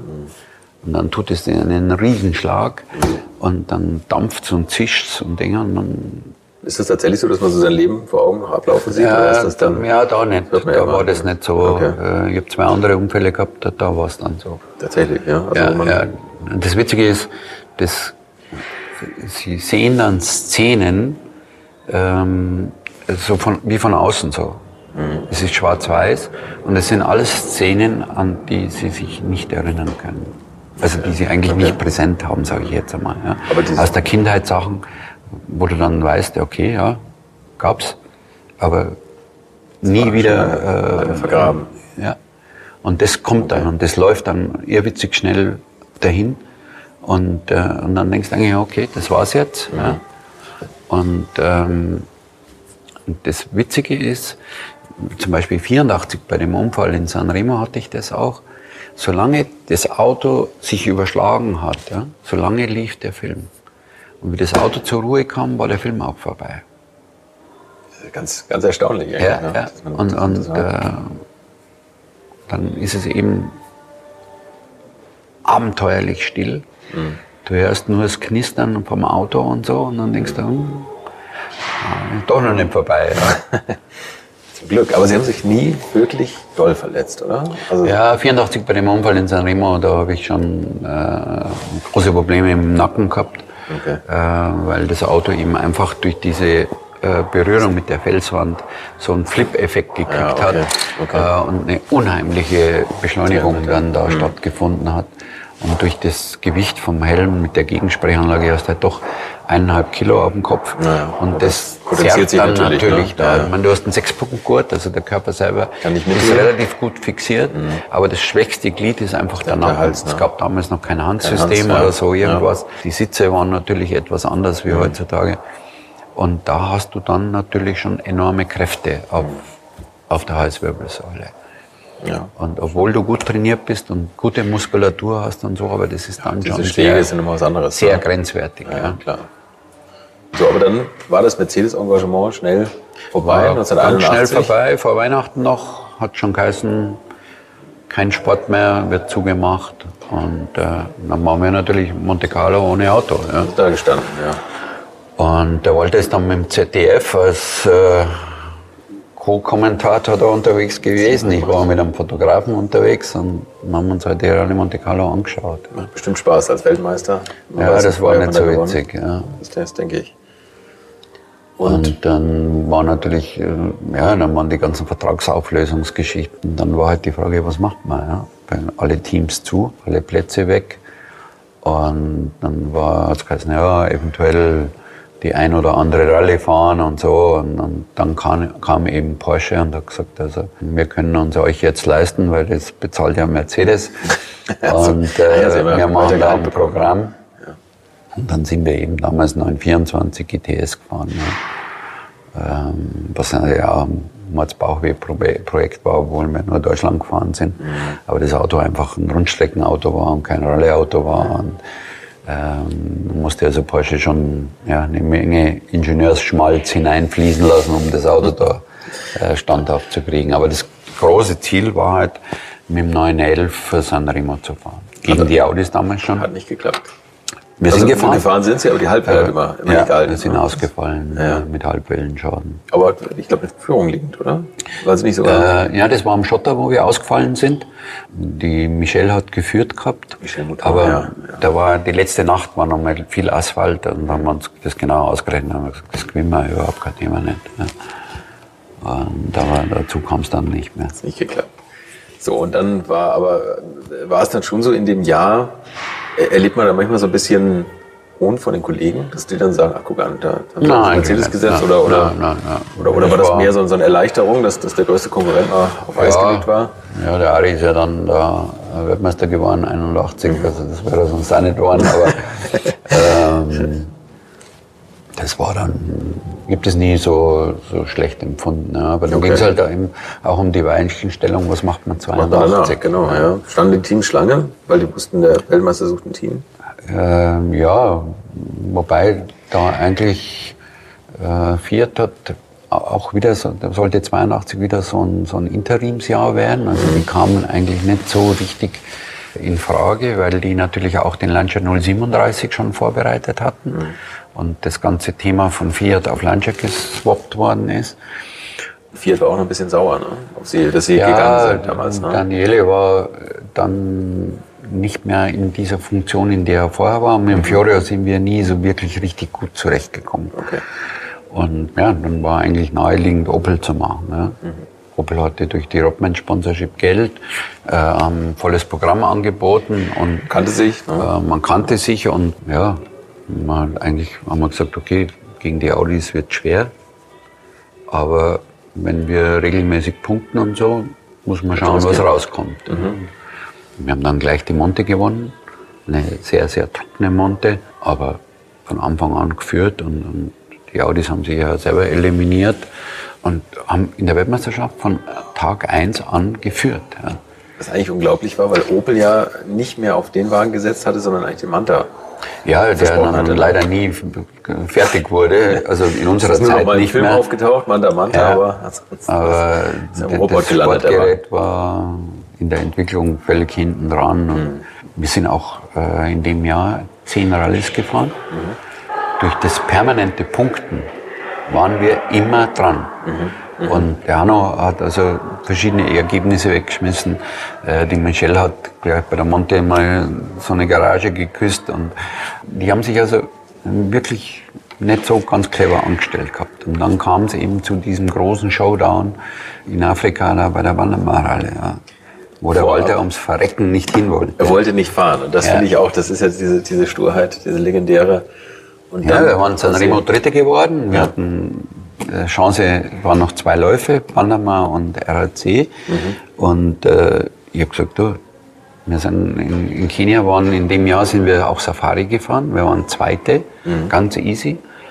Und äh, wir fahren Afrika da, und dann schauen wir. Na, und ich- dann habe ich einen Vorschlag gemacht und habe gesagt, pass auf, ich mache Training. Du kommst, fährst und fliegst am Abend nach der Rallye mit dem ersten Flieger wieder raus. Und so haben wir überredet zu fahren. Ich habe dann mit dem Bruno, Bruno Berglund das, das Training gemacht, die, die 4900 Kilometer aufgeschrieben. Aber da musste er ein irres Vertrauen auch gehabt haben, dass Sie das Gefühl Ja, der, haben, der wie Vorteil ist natürlich, du fährst in Afrika nicht so am Limit wie bei einer Monte Carlo, Ja, okay. sondern du hast Okay, schon ja. ein bisschen Reserve. Und in erster Linie geht es darum, dass du zügig fährst, das Auto schonst und einfach fährst. Und dass du dich nicht verfährst. Und äh, am Schluss kackt die Ente. Ja? Und so war es dann ja auch. Und äh, ich habe mich da totgelacht, äh, wie der Gumpert sich selbst da in, in das zweite Auto zu dem Hand um Mikola gesetzt hat, äh, weil der gemeint hat, er wird da hinter der Michelle Zweiter und Schirmt Sie so ein bisschen ab mit links. kriegt also da einen Status und was weiß ich alles. Ja. Also muss man, muss man sagen, Roland Gumpert, Roland, ne? Roland ja, genau. ja. Also der Audi, Audi Teamchef. Ja. Ähnlich wahrscheinlich wie der Wachsenberger bei Mercedes. Ja. Dachte, er kann alles besser. Ja. Und die war Michelle auch sein Mouton? erster Schrauber, ja, also der war, Genau, er war sein bester aus. PR-Gründen immer der Erste im Motorraum drin und äh, konnte alles besser wie seine Mechaniker und so. Also das, da ist schon viel schief gelaufen bei den Jungs. Ne? Okay. So, und, und Michel Mouton war damals die größte Konkurrentin eigentlich, ne? Auf Ja, Audi. die war in der Weltmeisterschaft. Quattro Äh, ist natürlich perfekt für, für Afrika. Man, die sind mit den Autos äh, Kreise um uns gefahren, von der puren Geschwindigkeit her. Nur das Auto war halt nicht standfest. Und dazu kam dann natürlich auch sehr viel emotionale Hektik durch die Michelle, die also dann äh, gesagt hat, ja, das Getriebe macht Geräusche und hin und her. Im Endeffekt war gar nichts. Aber das Psychologie, ne? hat sich halt enorm aufgeschaukelt. Dann hat sie sich verfahren und, und, und. Also da kommen dann immer im, so 5000 Kilometer sind lang, Ja, passiert auch ja, viel. ja. Und die hat schon geführt gehabt mit über zweieinhalb Stunden. Das sind, Zweieinhalb Stunden Ja. Vorsprung. und ich habe zum Alter immer gesagt, sag ich, 5000 Kilometer sind lang. Der letzte Tag ist eigentlich das Schlimmste, Mhm. weil die Zeiten so gesetzt waren, dass wenn du auch nur das kleinste Problem hast, aus der Wertung fliegst. Okay. Okay. Ich habe gesagt, da wird die zählt's. entschieden und nicht jetzt hier irgendwo oder was, sondern da. Und da müssen wir perfekt unterwegs sein. Und so war es dann ja auch. Ja. Dann ist das Auto nicht angesprungen, dann war sie schon zu spät. Und ich habe zu dem Jochen Berger damals gesagt, sag ich, du sagst mir nur, wann sie wegfährt. Das ist das Einzige, was mich interessiert. Ich, was anderes will ich gar nicht wissen.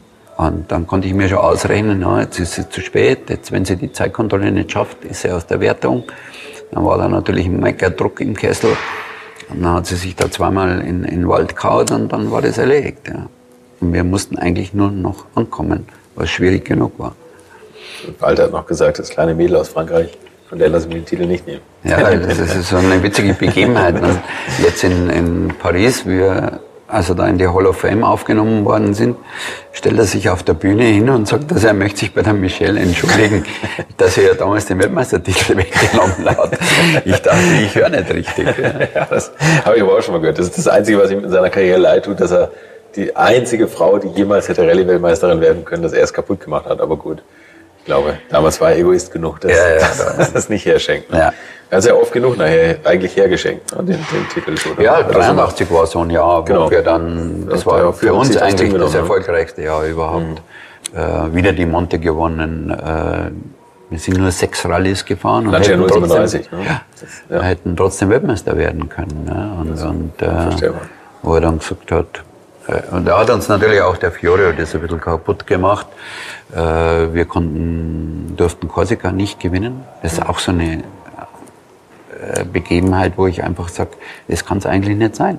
Der beste Asphaltfahrer der Zeit gewinnt nie Korsika. Wir waren immer nur Zweite.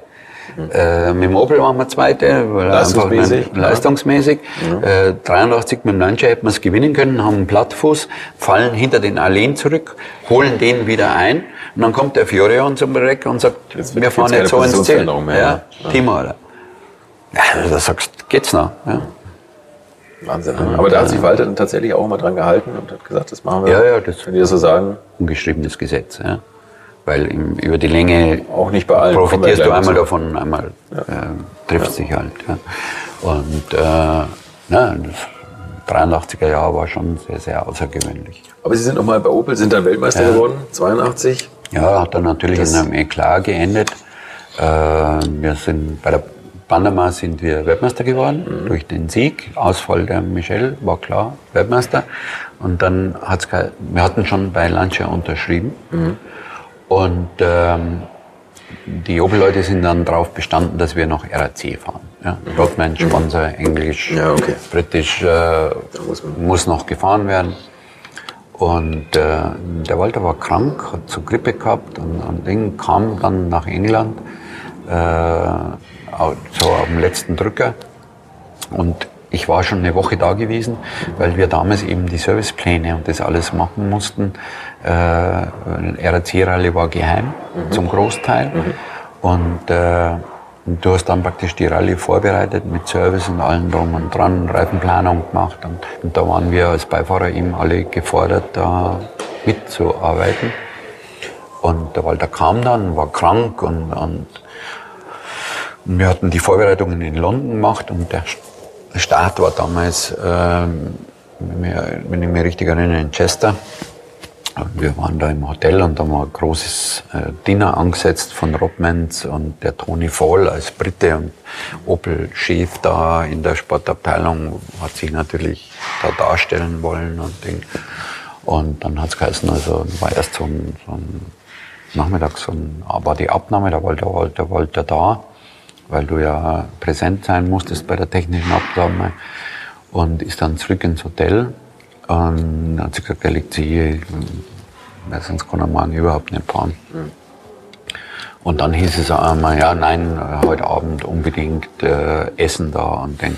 Das Wichtigste. Und, äh, und da hat er gesagt, da gehe ich nicht hin, interessiert mich nicht. Und dann gab es eben diesen Eklat mit dem Tony Fall, der dann da drauf bestanden hat und Ding und da und das natürlich auch psychologisch sehr schlecht angelegt hatte und dann natürlich der Walter da auf totale Konfrontation gegangen ist. Und, äh, und dann gesagt hat, ich fahr nicht, was, Feierabend, ich fahr morgen heim. Ich bin Weltmeister, also was soll das? Ja. Und äh, ja, dann sind wir da nicht gefahren. Mir schon überlegen, wie man so redet. Ne? Man Ja, macht. wir haben das dann nochmal gehabt bei Audi, so eine Diskussion. Ähm, Das ist die 200 sein. ja, und ähm, sind wir wieder bei dem Thema, wenn du halt Chefs hast, die sowohl von der Managementqualität wie also auch vom menschlichen her Defizite haben, ja, die meinen halt dann, sich da aufblasen zu können und Dinge durchzusetzen aufgrund ihrer Position. Ne? Da aber das sehen sie natürlich beim Walter ganz falsch an. Ja. Also dann ist das Lancia 037 Jahre gewesen, nach der Opel-Weltmeisterschaft 1983. Und da sagen Sie immer, beides das tollste Auto, oder? Ja, Das jemals hatten. also das war wie ein Handschuh für den Walter, äh, weil leicht das Tollste, präzise, ne? extrem gut fahrbar, mega vorbereitet. Ähm, und das Auto hat wirklich, äh, da hat alles gepasst. Also hatte zwar kein Vierrad, Mhm. aber war natürlich eine, eine Rennmaschine für, einen- für einen Rallye-Sport. Aber ein bisschen unsicher, oder? Also das war, war immer so... Das, ja, das, das Auto war natürlich sehr fragil, sage ich jetzt einmal, weil mhm. extrem leicht gebaut und äh, einfach ein Rennauto war. Mhm. Äh, kompromisslos auf Sport getrimmt. Und äh, es war ja damals die Zeit, wo du noch, äh, ich sage jetzt mal, ein Serienauto bauen musstest, äh, 200 Stück, mhm. um dann die Homologation für den Sport zu bekommen. Und dann hattest du die Möglichkeit, nochmal 20 Autos in in der Endversion mit dem, wie du also dann die Rallyes fährst, äh, zu machen. Und äh, das Serienauto war eine Vollkrücke. Ja. Also äh, das hat man halt zusammengeschustert, damit man halt die Basis hat. Okay. Und, und daraus hat man dann das Wettbewerbsauto gemacht. Und das war natürlich phänomenal. Ja. Äh, auch optisch mit dieser Martini-Lackierung. Unglaubliche Bilder. Ja, ja. ja, genau, das, das, ist, ist äh, einfach einfach. Es sieht auch schon so brutal gewesen, aus, ne? mit diesem ja. Spoiler hinten drauf, der so steil im Wind steht. Ne? Und auch natürlich die Aufnahmen, wo sie schon durch die Fenster geflogen sind. Nicht durch die Fenster, sondern durch die, die, Fans, da, Fans an der Strecke, die da so auseinandergeströmt sind. Das äh, war schon eine spannende Zeit. Ja, und wir waren natürlich auch, wir haben wirklich da in dem, in dem Jahr, wo wir da 83 die Monte gewonnen haben, haben wir ganz, ganz tief in die Trickkiste gegriffen. Weil natürlich klar war, dass du auf, auf Schnee der Audi nicht zu schlagen ist durch den Pirat. Und wir hatten sehr gemischte Verhältnisse bei der Monte Carlo. Also in, in der Ardèche war es teilweise eingeschneit, teilweise trocken, weil die Straßen gesalzen worden sind, mhm. weil es äh, Hauptvergindungsstraßen waren. Äh, oder eben dann auch trockene Abschnitte. Ja. Mhm. Also die letzte Nacht und so, das war im Prinzip äh, trocken. Bis auf eine Stelle am Col de Madon. Und wir uns ganz klar ausgerechnet haben, wo wir welches Risiko gehen müssen, um also mit Slickreifen äh, einen Vorteil zu haben gegen die Audis. Da war zum Beispiel gleich die erste Prüfung, die ging los in einem Wald, da hattest du zweieinhalb Kilometer Schneefahrbahn und kamst dann raus auf eine Hauptstraße, 24 Kilometer pfotztrockener Asphalt. Was haben wir gemacht? Wir haben vorne äh, Slicks drauf gehabt, hinten M&S-Reifen mit Spike, schmal, wie in Schweden, mhm. sind diese zweieinhalb Kilometer da wie auf rohen Eiern da dahin gefahren. Dann stand der Service. Wir haben auf der Prüfung Räder hinten gewechselt und dann ging das volle Lotte ab. Auf der Prüfung, wo man auf eigentlich, wo alle, wo die Audis voll vorbeigefahren sind, die ganze Zeit Vollgas gegeben haben haben Sie nochmal angehalten und, und ja, Reifen gewechselt? Haben es also da aus, aus, dem Wald raus. Mhm. Dann war ein Linksabzweig auf diese Hauptstraße. Das war die, die Hauptstraße nach Alp de Hüs. Ja. Und das, die macht so einen, so einen Bogen, geht also erst bergauf, dann kommst du nach Alp de Hüs, mhm. durch den Ort durch und dann hinten wieder die Abfahrt runter. runter ja. Ja, 24 Kilometer trockener Asphalt. Mhm. Da waren wir natürlich mit den Slicks, waren wir die Chefs da. Ja. Klar. Und die Autos sind mit M&S da rumgerödelt und haben sich die Augen gerieben, was wir da machen. Waren aber auch nicht in der Lage zu reagieren. Ja, klar, aber das war ja auch so eine Grauzone, das, das Reifenwechsel erlaubt war. Das war damals, das war noch äh, erlaubt. Ne? War das noch erlaubt. Gemacht das hat dann ne? erst äh, zwei Jahre später ist es verboten worden, dass und, waren aber der erste, wechselt. Der quasi und wir haben das Jahr aber benutzt ne? und haben gesagt, das machen wir, weil wir uns das ausgerechnet hatten. Mhm. Und Pirelli hat damals so einen sogenannten Thermoslick gemacht, der ist also beheizt worden. Mhm. Und der hat einen Nachteil gehabt, der durfte nicht kalt werden. Okay. War der Reifen im Prinzip Schluss. kaputt, war ja. verhärtet und dann hat er nicht mehr funktioniert. Und äh, mit diesem Reifen sind wir sehr, sehr hohes Risiko gegangen. Mhm. Auch da, wo viel Glatteis war oder so Black Eis morgens und so, sind wir diesen Thermoslick gefahren. Haben also so da die Audis da in den Griff gekriegt.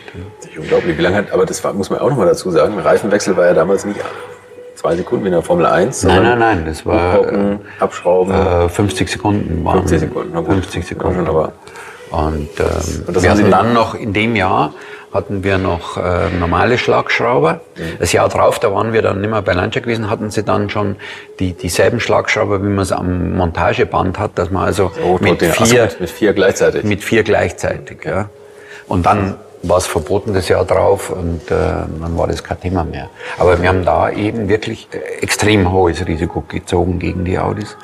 Und dann kam es eben noch zu, in der letzten Nacht war alles trocken, bis auf den Col de Madonna war auf der Rückseite, der hat es mal äh, vor Weihnachten geschneit gehabt mhm. und das hat sich zusammengesessen und da war so eine dicke Eisschicht. Und äh, dann haben wir gesagt, was machen wir da, was machen wir da, was machen wir da. Und dann habe ich damals, wir hatten einen wirklich genialen Einsatzleiter, der Gianfranco Silecchia. Zu dem habe ich dann, wenn wir uns darüber unterhalten haben, habe ich gesagt, sag ich, Gianfranco, wir brauchen so einen Salzstreuer. Hat mich so angeguckt, was meinst du? Er sagt, ja, so ein Ding, was also Salz verteilt. Das Eis wegzubekommen. Und dann war halt das Problem, dass das Eis so dick war, dass das Salz natürlich nicht richtig wirken konnte. Das heißt, man musste dann auch da laufend drüber fahren. Und dann ist in der, also zwischen der Zielankunft von der großen Schleife zur letzten Nacht waren 24 Stunden Zeit. Und da hat dann jeder, der ein Auto fahren konnte, ist dann dann aufbeordert worden. Und dann sind die da laufend im Kreis gefahren, dazwischen drin immer der Salzstreuer und haben es dann fertiggebracht, eine, eine Asphaltspur in dieses Eis reinzubringen. Die anderen Teams haben unten gegessen. Und die Audi-Leute, die waren so arrogant, die haben da gar keine, keine Leute mehr hingeschickt. Die haben gesagt, ja, da ist so dickes Eis. Da, da ändert sich nichts. Ja. Haben sich da ihre Spikes abgefahren dann? Auf, auf und sind dann äh, M&S mit Spike gefahren. Mhm. Und wir hatten natürlich immer das Problem, dass wir so spät wie möglich vom Service wegfahren zur Zeitkontrolle, um dann die Prüfung zu starten. Mhm. Und da war es schon dunkel. Und der Hanno war schon da gestanden. Der war also da Zweiter in dem, in dem Thema und der direkte Konkurrent um den äh, Montesieg. Und der stand da so am Auto und hat dann so geschaut. Dann hat er gesehen, oh, im Dunkeln, da sind aber breite Räder drauf. ja. Und äh, wir mussten dann stehen bleiben, weil Zuschauer waren und so. Und dann hat der eine Herz hat draufgelangt, der hat sich fast die Finger verbrannt an dem Reifen. Ja. Und dann haben sie gemeint, ja, äh, hinten, wo es also dann auf der, an dem Col de Madon, wo also dann die Strecke wieder rückwärts geht, das war wie so ein U, würden wir wieder wechseln. Ja. Und wie die dann natürlich da ums Eck kommen gesehen haben, gefahren sind und dann kein Serviceauto gesehen haben, ja. haben die natürlich die Welt nicht verstanden. Ja. Erst dann ja. 100 Meter weiter, wo sie gesehen haben, dass im Asphalt zwei Spuren freigefahren. Zwei Spuren drin sind. was los ist. Sie sind da durchgefahren. Und da waren wir waren dann dort fast eine Minute schneller wie der Hanno. Und äh, da kam er dann und hat gesagt, also das ist erledigt. Er akzeptiert, dass wir also da die Match gewinnen. Ja, das war so. halt einfach tiefes Verständnis für den Sport. Ja. Mhm. Und äh, wir haben uns natürlich das ganze Jahr mit den Audi-Leuten da, egal wo, gematcht. Ähm, Griechenland, ja, der Lancia war extrem haltbar und, und zuverlässig obwohl es so ein fragiles Auto war. Ja, ja. Verrückt, ne? Und wir haben, in Griechenland haben wir den Hanno zu Tode gehetzt. Ja. Weil die natürlich auch immer wieder ihre technischen Problemchen hatten mhm. und viel schrauben und reparieren mussten und wir waren halt immer da. Ja. Also das, das klingt so irre aus heutiger Sicht, dass man sagt, die Lancia waren so extrem stabil und, und alles toll und, und die Audi waren so ganz äh, haben nicht ja. gehalten, aber das war natürlich ein ganz neues Konzept. Ne? Ja, Allrad war nicht Turbolader, Turbolader, Fünfzylinder, da, da kam vieles zusammen, wo noch wo einfach viel Lehrgeld bezahlt werden musste. Und da ja. hatten sie eher ein solides Auto. Ne? Und das auch schon Kompressorauto. Ja, und dann natürlich auch in der Testerei viele Fehler gemacht worden sind und dann das Auto einfach nicht auf Herz und Nieren bis zum totalen Auseinanderfallen gefahren worden mhm. ist. Und so. Das haben sie dann erst da äh, 83 angefangen. Und irgendwann kam ein, ein Ferdinand Piech, der gesagt hat, es ist so teuer, gegen den Röll zu fahren, gegen den Geisdörfer, die müssen wir zu uns holen. Ja. Und, das gab's. und uns war eigentlich auch klar, Zukunft ist Vierrad. Ja, also du kannst mit dem Lancia, das ging 83 noch, aber 84 spätestens, äh, wird die Geschichte da anders geschrieben. Da waren Audi aber noch die einzigen, die am Vierrad gearbeitet haben. Peugeot kam ja später, oder? Ja, Peugeot hat schon dran gearbeitet. Hat auch dran gearbeitet, aber die noch nicht eingesetzt. Die kamen oder? 85 dann damit. Ja, genau. Die haben 84 als Testjahr benutzt. Mhm und kamen dann 85 damit und sind uns gleich schlagartig um die Ohren gefahren. Ja. Äh, 205. Auch ein Konzept, wo jeder gesagt hat, kann nie funktionieren. Mhm. Mittelmotor, Motor zur Seite versetzt, mhm. ja, äh, neuartiger Vierradantrieb und, und, und. Ja. Und hat wunderbar funktioniert. Ja. Da sind Sie zu Audi gekommen? Sind wir zu Audi gekommen und wir waren natürlich, äh, oder ich für meinen Teil ganz besonders, war natürlich überzeugt davon, dass sie uns holen, um mehr Qualität ins Team zu bringen. Ja. Äh, weil wir hatten ja das ganze 83er Jahr bewiesen, dass wir wirklich wissen, was wir machen. Und, Roland äh, Gumpert verhindert. Ja, und, äh, und dann war natürlich die, die Problematik, A für den Walter mit dem Vierrad zu fahren. Das ist eine schwierige Lernphase für ihn, weil er einfach der Meinung war, diesen Vierrad, so wie der ist, kann man auch ohne Linksbremsen fahren. Das ging aber nicht. Und erst dann, wie er das akzeptiert hatte, sich damit beschäftigt hat, das natürlich dann auch äh, eine sehr sensible Sache ist, mit dem linken Fuß zu bremsen. Also jeder, der das mal mit einem Automatikauto probiert hat, weiß, von was wir da sprechen. Ja. Da musste er also erst sehr schnell und wirklich äh, intensiv lernen. Dazu kamen Unfälle beim Monte-Training und, und, und. Und ich habe gesagt, ich habe kein gutes Gefühl für die Monte. Ja weil ich natürlich den Prozess miterlebt habe, hautnah und live, auch bei den Unfällen natürlich im Auto gesessen bin und, und wie das ausgeht. Und während der Rallye hat er dann äh, immer mehr Vertrauen geschöpft und ich habe gemerkt, es geht jetzt von Prüfung zu Prüfung besser. War auch noch eine der langen Montes damals. Und dann gab es natürlich am Anfang auch gleich mal den Eklat da, dass der Stick, der ist mit Startnummer 7 gefahren, andere Reifen gekriegt hat wie wir. Und wir uns das einfach nicht erklären konnten, wie uns der Stick da über zwei Minuten gibt. Ja. Stick Blomqvist, ne? Ja. Also das war, also der Master sagen, of das war, äh, Quattro war das ja. damals, war schneller wie der Hanno. Schlagen, ne?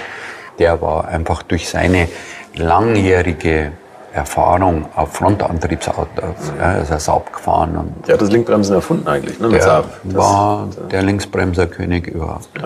Und der hat, ist dann auch den Quattro schneller gefahren wie der Hanno auf Anhieb durch sein Linksbremsen eben und, und auch der Hanno dann da eben äh, die Lernphase hatte. Ja. Und äh, der Stick ist uns da um die Ohren gefahren, das war also nicht mehr lustig. Und bis also der Walter dann durch einen Freund erfahren hat, dass der Stick andere Reifen gekriegt wie wir vom Service weggefahren waren. Warum haben Sie das gemacht? Wir waren mit Start Nummer 1 unterwegs und äh, wir waren drei Autos, also Hanno, Mikola, Stick Blomqvist und wir. Ich möchte euch noch meinen Partner dieser Folge vorstellen und das ist die Firma Kali. Und die machen etwas, wovon ich lange geträumt habe, nämlich immer, wenn ich mal wieder große Rechnungen für kleine Arbeiten am Auto präsentiert bekommen habe. Ich erinnere mich da an meinen Wunsch, bei einem früheren Fahrzeug einige Programmierungen wie Blinkerbestätigung beim Abschließen und so weiter ändern zu lassen. Ich bin fast hinübergekippt bei den Preisvorstellungen des Händlers. Fehlercodes sind auch so eine Sache, wo man vielleicht gerne mal selbst draufschauen würde und nicht zuletzt werden über immer mehr Sensoren am Auto immer mehr Daten erfasst und dafür gefühlt immer weniger Infos an den Fahrer weitergegeben. Auch unfair. Oder habt ihr noch ein Ölthermometer oder das Manometer für Öldruck im Armaturenbrett? Ich nicht. Kali ist da der Problemlöser eurer Wahl. Damit habt ihr die komplette Transparenz über den Zustand eures Autos und holt euch die volle Kontrolle über euer teuer bezahltes Fahrzeug endlich wieder zurück. Als täglicher Begleiter liefert Kali euch die Fehlerdiagnose in Herstellerqualität, Auslesen und Löschen von Fehlercodes, Auslesen und Aufzeichnen von Motor-Live-Daten, sogar mit Referenzwerten zum besseren Verständnis, Freischalten von versteckten Funktionen, bei denen man auch manchmal staunt, was das eigene Auto eigentlich alles kann.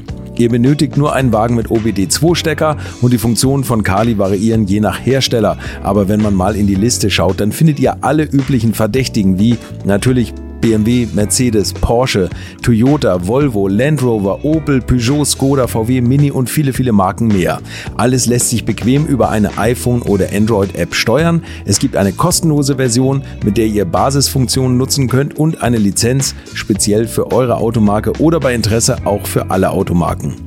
Und wenn ihr jetzt 15% sparen wollt, dann nutzt den Gutscheincode Alte Schule in einem Wort geschrieben. Einfach Alte Schule bei der Bestellung im Gutscheinfeld eingeben oder klickt auf den Link in den Show Notes, damit der Code automatisch angewendet wird.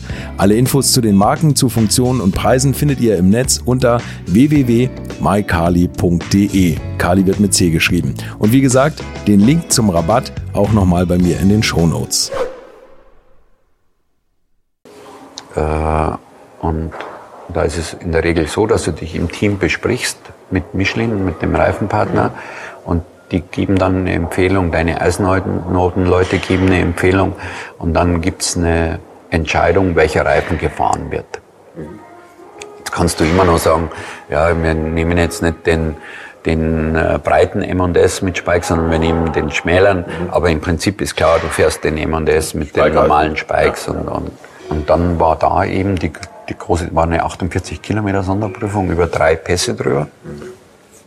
In der Chartreuse. Zigtausende von Zuschauern. Und da war die Entscheidung, äh, dass man nicht den Schweden-Speik fährt, den ganz schmalen mit, mit den Nägeln, sondern eben schmalen M&S fährt. Dann haben sie die Räder draufgesteckt auf die Autos. sind dann ganz normal weggefahren. Äh, dann ist, der Hanno hat Start Nummer 4 gehabt, der ist dann auch weggefahren und dann der Stick ist dann hergegangen und hat dann die schmalen Schwedenspikes da drauf. Aber vorher hat er die anderen draufgezogen und auch gesagt, ja, ja, wir fahren alle die ja, gleichen. Ja, okay. ja. Das war natürlich im Team, hat das keiner verlautet. Ja. Also das war und ein Freund vom, vom Walter sagt dann, ja, der war da dort gestanden und der hat das bis Zufall mitgekriegt. Und ähm, zwei Prüfungen weiter war der dann da im Service wieder und dann hat er sich mit dem Walter unterhalten und hat ihm eben gesagt, sagt er, der Stick ist da mit den Dingern gefahren. Ja, war Lärm. Dann ist der Walter da den Kompott angegangen und ähm, war keine gute Stimmung. Aber Ach, echt nicht? Das hätte ich jetzt gedacht. Aber standen Sie dabei, wie der den angegangen hat? Ich hab Nein, ich habe das nicht mitgekriegt so. gehabt, äh, wie er ihn da... Ja, ich habe so, gehört, Sie wohl mal einen Mechaniker erstmal geschnappt. Ja, der hat dann aber sich erkundigt. Freund, jetzt sagst du mal, was los ist. Ja. Und ähm, der hat das dann bestätigt und dann hat er sich den Gumper gegriffen. Und da hat er mir dann erzählt, im Auto, wenn wir wieder gesessen sind, sagt er, das ist nicht mehr mein Freund. das kann ich mir vorstellen. Wir sind Schweden nicht gefahren, weil für uns war dann der nächste Einsatz Portugal. Mhm. Und da bin ich dann mit dem Kumpel zusammengerückt und habe ihm also gesagt, mir ist jetzt schon klar, warum Audi nichts gewinnt, ja, weil er überhaupt keine Ahnung hat. Ja. Habe aber dann wiederum dafür gesorgt, dass der Hanno gewonnen hat gegen den Alain durch eine Rochade. Ja. Und der Kumpel hat mich dann da beim Pirch auch wieder angeschwärzt. Und dann musste ich beim Pirch antreten. Hat er gesagt, na, kannst du mal deine Papiere holen, weil das ist jetzt erledigt. Ja. Dann habe ich dem, dem Pirch das erklärt. Er wusste auch, dass ich also das da initiiert hatte, dass der Hanno da gewinnt. Und der Pirch hat ja so eine ganz ja, eigenartige Art, äh, mit Menschen zu sprechen und äh, umzugehen. Die sind spröde und er, er spricht eigentlich sehr, sehr wenig. Ja. Mhm. Also das ist keine Konversation, so wie man sich das im Regelfall vorstellt. Das sind so drei Wortsätze, die dann da kommen. Und dann habe ich ihm das so erklärt und dann hat er sehr aufmerksam zugehört, hat eine oder zwei Fragen dazwischen drin gestellt. Und dann bin ich so lang gesessen und habe gewartet, was er jetzt sagt. Ja. Das hat also dann eine gefühlte Ewigkeit gedauert, bis er dann endlich einmal so aufgeschaut hat und dann gesagt hat, Herr Geisterfrau, ja, der Herr Gompert ist Ihr Chef, den können Sie nicht so in die Ecke stellen. Wenn Sie angeschaut, habe ich gesagt, ja, wenn er keine Ahnung hat, was soll ich denn da machen? Muss man das doch. ja, dann hat er das verstanden gehabt. Dann habe ich natürlich auch was gesagt, was dann natürlich äh, vier Wochen später noch eine große Auswirkung hatte. Ich habe gesagt, Sie dürfen nicht alles glauben, was man Ihnen erzählt. Mhm. Sage ich, vor Ort schaut das alles ein bisschen anders aus. Wie meinen Sie das? Ich sage, ja, kommen Sie mal, schauen Sie sich an. Kein Kommentar. Vier Wochen drauf war er beim Test in Kasikata.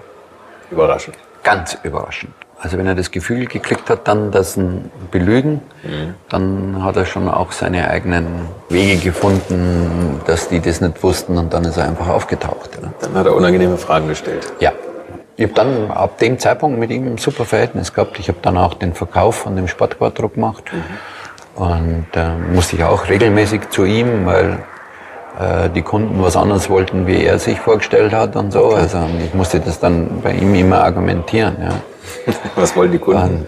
Ja, Weniger zahlen wahrscheinlich. Ne? Man, man muss sich vorstellen, der Sport Quattro damals, ein Serienauto, hat 204.000 Mark gekostet. Doppelte vom Porsche Turbo, ne? Doppelte vom Porsche Turbo. Ja. Eine voll ausgestattete S-Klasse hat keine 100.000 gekostet. Ja. Und das Auto musste dann unter die Leute gebracht werden. Ja. Und ich habe also diese ganzen super VIPs besucht, bin mit denen gefahren, habe denen gezeigt, was man mit dem Auto machen kann, was, was man tunlichst nicht machen sollte. Okay. Und äh, ja, und dann kam ich natürlich. Die wollten Ganzlederausstattung, äh, andere Farben. Es gab die äh, grün, Klimaanlage, weiß. gab vier Farben. Schwarz, rot. Grün, weiß. Schwarz war, hat nur der Pirch. Ja, natürlich. Ja, Zwei Autos waren in schwarz. Schwarzes Klavierlack bei allen seinen Autos. Ja. Und ähm, das Auto gab es in Rot, in Blau, in Grün und in Weiß. Ja. ja, ich hab von Karajan über König von Spanien, Niarchos, bin mit allen ist jetzt gefahren. überall, überall hingefahren. Ja, ja. Franz Beckenbauer, der große Kaiser, hat auch In. Franz bin ich gefahren und, und, äh, und äh, kam dann natürlich und gesagt, die nehmen, aber wir wollen Klimaanlage, elektrische Fensterheber, hatte das auch Ach so, das, das war alles so auf äh, ausgelegt. Ja. Keine Volllederausstattung und, und, und. Okay. Dann er mich immer so mitleidig angeschaut und hat gesagt, Herr Geister, ich habe Ihnen schon mal erklärt, das ist ein sportliches Auto. Da braucht man so einen Firlefanz nicht. Sage ich, Dr. P., aber die Kunden wollen das. Ja. Und wenn so ein Niakos zwei so Autos bestellt und ganz Leder haben will, sage ich, dann bauen wir sie ihm halt in Gottes Namen. Können. Kann so schlimm Ist ja sein. Ne? Der zahlt das ja auch, der wollte das ja nicht umsonst haben. Aber er hätte Er will es halt haben. Ja. Ne? Ja. Und äh, das mit Merkus werde ich nie vergessen. Da sind wir morgens um halb fünf in Paris bei strömendem Regen eine Stunde um den Arc de Triomphe gefahren. Bis die Polizei kam und gesagt hat, was wir hier machen, ja, was das soll. und äh, ja, gab es unheimlich schöne Geschichten aus dieser Zeit. Haben sie den Leuten das Fahren beigebracht mit dem Auto. Ja, einfach äh, demonstriert und gezeigt, was man machen kann und was man tunlichst nicht machen Das sollte. ist ja ein unfassbares Sammlerauto geworden. Ne? Ich, hab, ich weiß noch, als es aufkam mit mobile.de oder diese ganzen Autoplattformen. Also gefühlt 80 Prozent meiner jungen Jahre habe ich damit verbracht, nach Autos zu gucken, die ich mir eh nicht leisten konnte. Und irgendwann bin ich auf diesen Audi gestoßen. Und da hat er, ich glaube, 40.000 Euro gekostet. Ja, Wollte keiner haben. Die haben es verramscht. Jetzt die kann man nur Autos. den dranhängen. Ne? Und Und zwar innerhalb von 15 Jahren. Ja. Das ist so unvorstellbar eigentlich. Ne? Ich meine, die Autos hatten natürlich auch äh, technische Probleme. Da war ja ein, ein Aluminiumblock und ein Aluminiumkopf drin. Und äh, damals war man in der Technik halt noch nicht so weit, dass man die Stehbolzen, die wiederum äh, Stahl waren, die den Kopf im Block halten, die waren verklebt. Und in, in Aluminium geklebter Stahl Das heißt, Hebt halt nicht, Ist ja? nicht auch so Ko- Ko- Kontaktkorrosionsthemen? Und äh, dann war natürlich am Anfang hatten die Autos, wenn du länger Volllast gefahren bist, was das bei dem Auto natürlich super ging, das ging 270 damals, ja, hat sich halt regelmäßig die Kopfdichtung verabschiedet. Ja. Okay. Also im Auto bei die Bremsen Preis. haben gequietscht, weil Hochleistungsbremse in einem Serienauto, ja, musst es immer richtig Immer warm fahren festbremsen und nicht nur so leicht anbremsen und so. Also da haben wir schon viel Kopfweh gehabt mit dem Auto. Aber die ersten ja, 50, 60, die waren unheimlich schnell weg. Und dann wurde es zäh. Also Wie viele gab es davon? Nummer 200. 200, wobei äh, Straßenautos sind nur 154 oder 155 welche im Verkehr gekommen. Äh, Einen Teil musste man dann äh, zur Ersatzteilversorgung wiederum nehmen, weil natürlich die Vorhaltung nicht so war, wie man das gebraucht hätte und Schwieriges Auto. war ein schwieriges Auto. Weil wenn man sich überlegt, dass man für den Preis eine S-Klasse und einen Porsche Turbo kaufen konnte, Ja. Ja, aber der. Vierrad war natürlich damals das Maß der einmalig, Dinge. ja, ja, klar. Und natürlich eine tolle Reputation durch die, durch die Rallyefahrten. Ne? Ja, ja. Das war einfach State of ne? the Art, das Auto damals. Ich bin König von Spanien war ich den ganzen Tag auf der Rennstrecke und bin gegen, er hat so einen Mercedes 2.3 gehabt, so einen 16-Ventiler, da sind wir dann dagegen gefahren und so. Also, äh, wir haben da unheimliche Sachen gemacht. Ja, geil. Das ist ja unglaublich, an was für Leute man rankommt, wenn man erstmal Weltmeister war. Dann Ja, ich habe dann einen Unfall mit ihm gehabt. Ja, wir sind also auf der Rennstrecke da gefahren in, in Madrid und dann äh, sind wir, er hat außerhalb von äh, Madrid, da haben die so ein, äh, ja, eine tolle Villa gehabt, äh, mit einem riesen Gelände rundum äh, eingezäumt und da gab's ähm, am Zaun entlang so einen Schotterweg. Und wir sind den ganzen Tag schon auf der Rennstrecke gewesen, also die Reifen waren fertig, also da war nichts mehr drauf. Und er hat mich die ganze Zeit schon immer genervt gehabt, er möchte also auf dem Schotter mitfahren mit mir. Und dann habe ich gesagt, ja okay, machen wir. Ja. Und sind dann diesen Schotterweg da entlang, diesen Zaun da gefahren und sind dann wieder auf eine Asphaltstraße rausgekommen, um dann in, äh, zurück ins Haus zu fahren. Und äh, er war total beeindruckt und wir unterhalten und so. Und ich fahre so mit 100, 120 auf diese Asphaltstraße dahin. Und, und dann sagt er zu mir, und übrigens, da vorne habe ich meinen Mercedes vernichtet. Und ich schaue von ihm so weg und schaue den, den Weg darunter, also die, den Asphaltweg da, und sehe, wie von rechts alles mit weißem Sand voll ist. Ja? Scheiße. Und rechts war so ein betonierter Wassergraben. Und ich war also viel zu schnell, um also dieses Linkseck da zu, zu, zu, schaffen. Und mit dem Sand sowieso nicht. Und ich habe natürlich nur den Graben da gesehen. Wenn ich dann einfahre, machen wir die Roulade. Also das geht gar nicht. Und bin also da maximal noch gebremst, habe dann eingeschlagen und habe einen Dreher provoziert.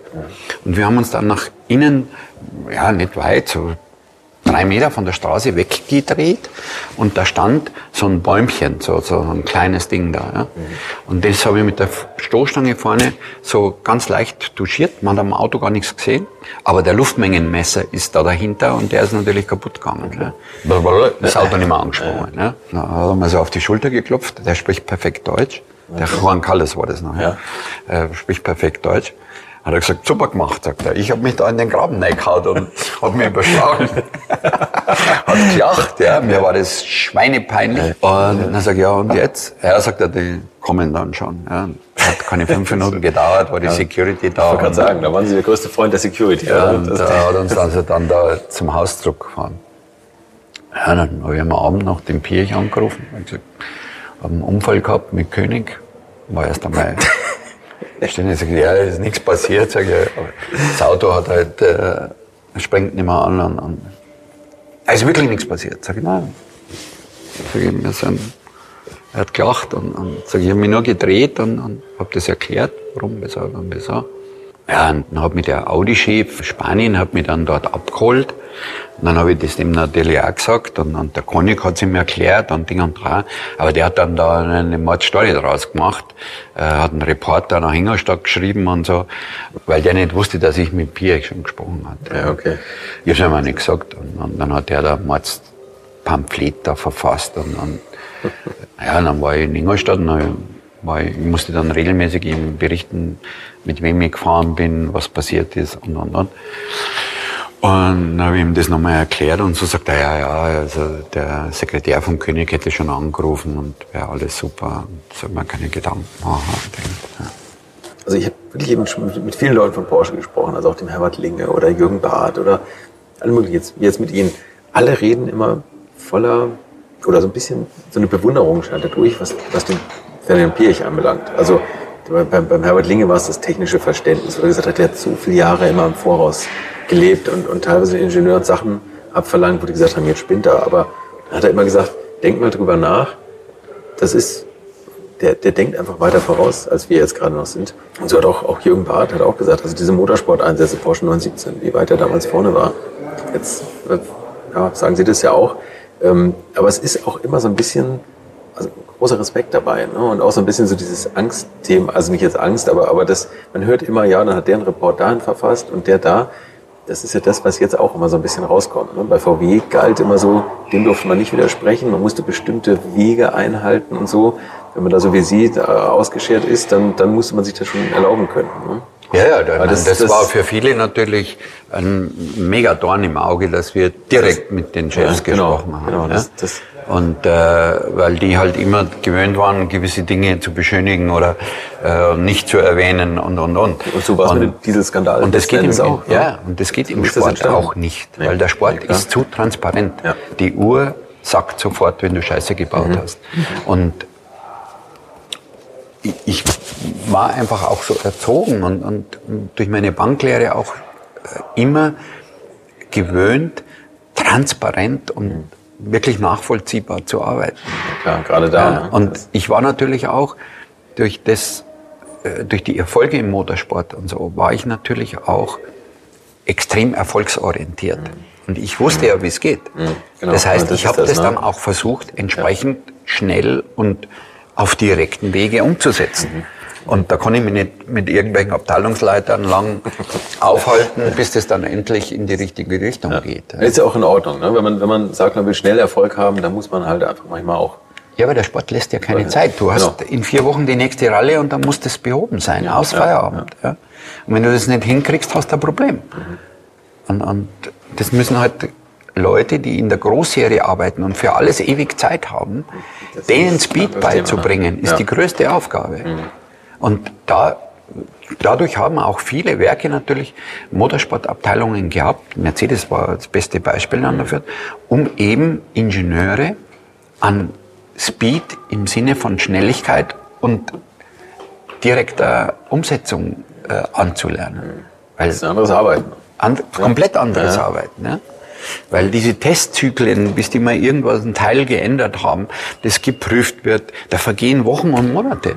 Das, die Zeit hast du im Motorsport nicht. Ja. Da musst du einen Teil umkonstruieren, neu zeichnen, fertigen, einbauen, testen und ab geht die Post. Ja. Und wer hat die großen Erfolge gehabt? Zum Beispiel bei Peugeot ist schon Todd gewesen. Ne? Der hat das vorangetrieben. Ja, und hat auch, auch später bei Ferrari und so. Genau. genau. Strukturiertes Arbeiten, ja nachvollziehbares Arbeiten. Ja. Wie lange Teile eingebaut sind, welche Laufleistungen das die haben und, und, und, und. Das, das sind Dinge, die du einfach machen musst. Und äh, na, da ist der Motorsport schon eine harte Schule. Ja, ja die härteste, ne? Also, ja.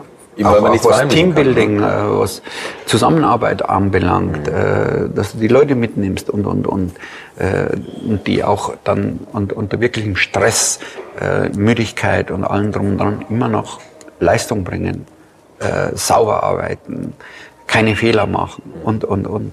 Das ist im Sport unabdingbar. Du, du musst ja oft auch wirklich Gesumse anhören, ja. äh, weil du ihm das Gefühl gibst, geben musst, dass du ihn ernst nimmst. Mhm. Ja, klar. Ja? Und ihn dann langsam in Richtung bringst. Ne? verändern und sagen, denk mal da drüber nach, denk mal da drüber nach, mhm. ob das, was du da meinst, wirklich so richtig ist.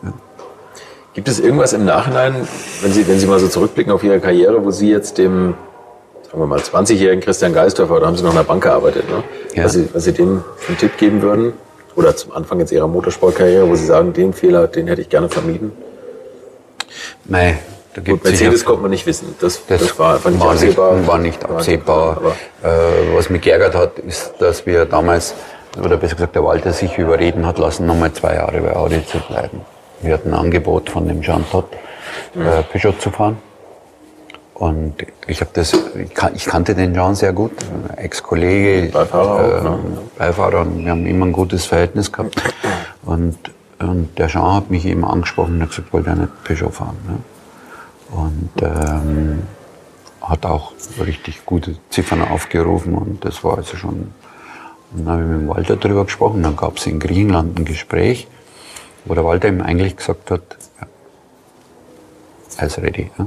Okay. Und ähm, dann kam Pirch, damals mit dem Robert Schwan, nach Griechenland und haben sie den Walter dabei geschlagen, dass er bei Audi bleibt. Und das dann haben sie mich schon zu dem Abendessen haben sie mich gar nicht mitgenommen, weil sie genau gewusst haben, dass ich da dagegen reden würde. Ja. ja. Und dann haben sie den Walter da breit geschlagen. Ja. ja okay. Und äh, dann sind wir also dann nochmal bei Audi geblieben. Das war das, was ich eigentlich am, am meisten bedauere. Und da sind Sie Taxi gefahren beim Audi 200? Das dann und das, äh, war das ja war noch Ende der Gruppe B. Das stimmt, da kam ja noch das. Auf 85 war das in Griechenland, ja. wo wir den kurzen gefahren sind, wo mhm. ich gesagt habe, das wird nie funktionieren. Mhm. Und dann haben sie eben für Sanremo 85 haben sie dann das Flügelmonster da gemacht. Da kam dann Basche, der hat den Gumpert dann abgelöst mhm. in der technischen Entwicklung. Äh, Ex-Fahrwerksentwickler? Ne? Ja, ja. Selber Rennfahrer, der gewusst, von was er redet. Okay, ja. Und dann aufgrund des kurzen Radstandes von dem kurzen Quattro war das Auto natürlich auch extrem schwierig zu fahren. Und äh, dann kam Basche eben als Rundstreckenmann, hat einmal die Flügel draufgepappt, Aerodynamik gemacht und dann ging es ein bisschen besser. Ja. Und, Kumpel hat vorhin den Spoiler noch abgerissen, ne? den. Genau, ja, der hat den mit der Säge weggeschnitten gehabt, weil er gesagt hat, braucht man nicht. Braucht nicht mehr, ja. Und ähm, äh, ja. Und dieses Flügelmonster ist, glaube ich, das Auto, finde ich, für, womit Walter ja auch den, den äh, Pikes Peak Rekord 87, hat, 87 ja. Ich finde, das ist für mich stellvertretend so das Maximum dessen, was die Gruppe B hervorgebracht hat. Der Peugeot vielleicht auch noch. Ne? Der Peugeot ja, der Lancia S4 war noch, noch der S4, konsequenter. Ja, der hatte auch diese riesen Spoiler drauf. Ne? Und das hat dann auch die Peugeots an die Wand gefahren. Ja. ja. Also, dann war es aber irgendwann, waren wir in Leistungsregion. Oh, das ist übrigens auch noch interessant, da müssen wir noch ganz kurz, wir haben es bald, da müssen wir drüber reden, aber es ist so interessant, diese extreme Leistung, die dann auf einmal in den Allradautos auf die auf die Autos und auf die Fahrer gewirkt hat und auf die Beifahrer. Ja, das kam eben durch das, dass das Reglement es erlaubt hat, Evolutionen zu machen. Ja. Und, äh, und durch die Turbotechnik war ja im Prinzip alles möglich. Ja. Alles möglich. Also in der ja. Formel 1 sind Sie 1400 PS schon gefahren? Ja. Und äh, wir waren eben mit unseren 500, 520, wenn du am Bus gedreht hast, 550, waren wir natürlich auch nicht weit weg. Allrad. Ja. Allrad. Schneller beschleunigt als Formel 1 damals? Ja, es gab ja damals eine Geschichte am Nürburgring, wie die Grand Prix-Strecke eröffnet worden ist, sind wir auf der Start- und Ziel getragen, gegen den Belloff mit dem 962 gefahren. Mhm. Und der hatte keine Schnitte gegen uns. Ja. 962, das Gruppe. Ja, aber der war natürlich unten raus. Äh, bis der in die Gänge gekommen ist, waren wir vorne schon um die erste Ecke. Ja. 0 auf 100, 2,9 Sekunden. Und ja, dann haben sie da die Bilder gemacht und hin und her und Aufnahmen. Und dann kam irgendeiner und hat gesagt, ja, das können wir so nicht machen. Das ist ja, schaut ja scheiße aus, wenn der Audi da den, den Porsche da so stehen lässt. Ja. Oh gut, aber so ist. Dann kamen sie und haben gesagt, ja, also äh, wir stellen das Auto da in, in, ins Gras und machen das Ganze von vorne. War selbe Effekt, ja. also kein null Unterschied. Ja. Hat das mal der, der Dieter Röscheisen erzählt. Der hatte ein bisschen entwickelt am Audi, glaube ich. Und, und äh, ja, dann, das war natürlich schon eine, eine Mordsgeschichte.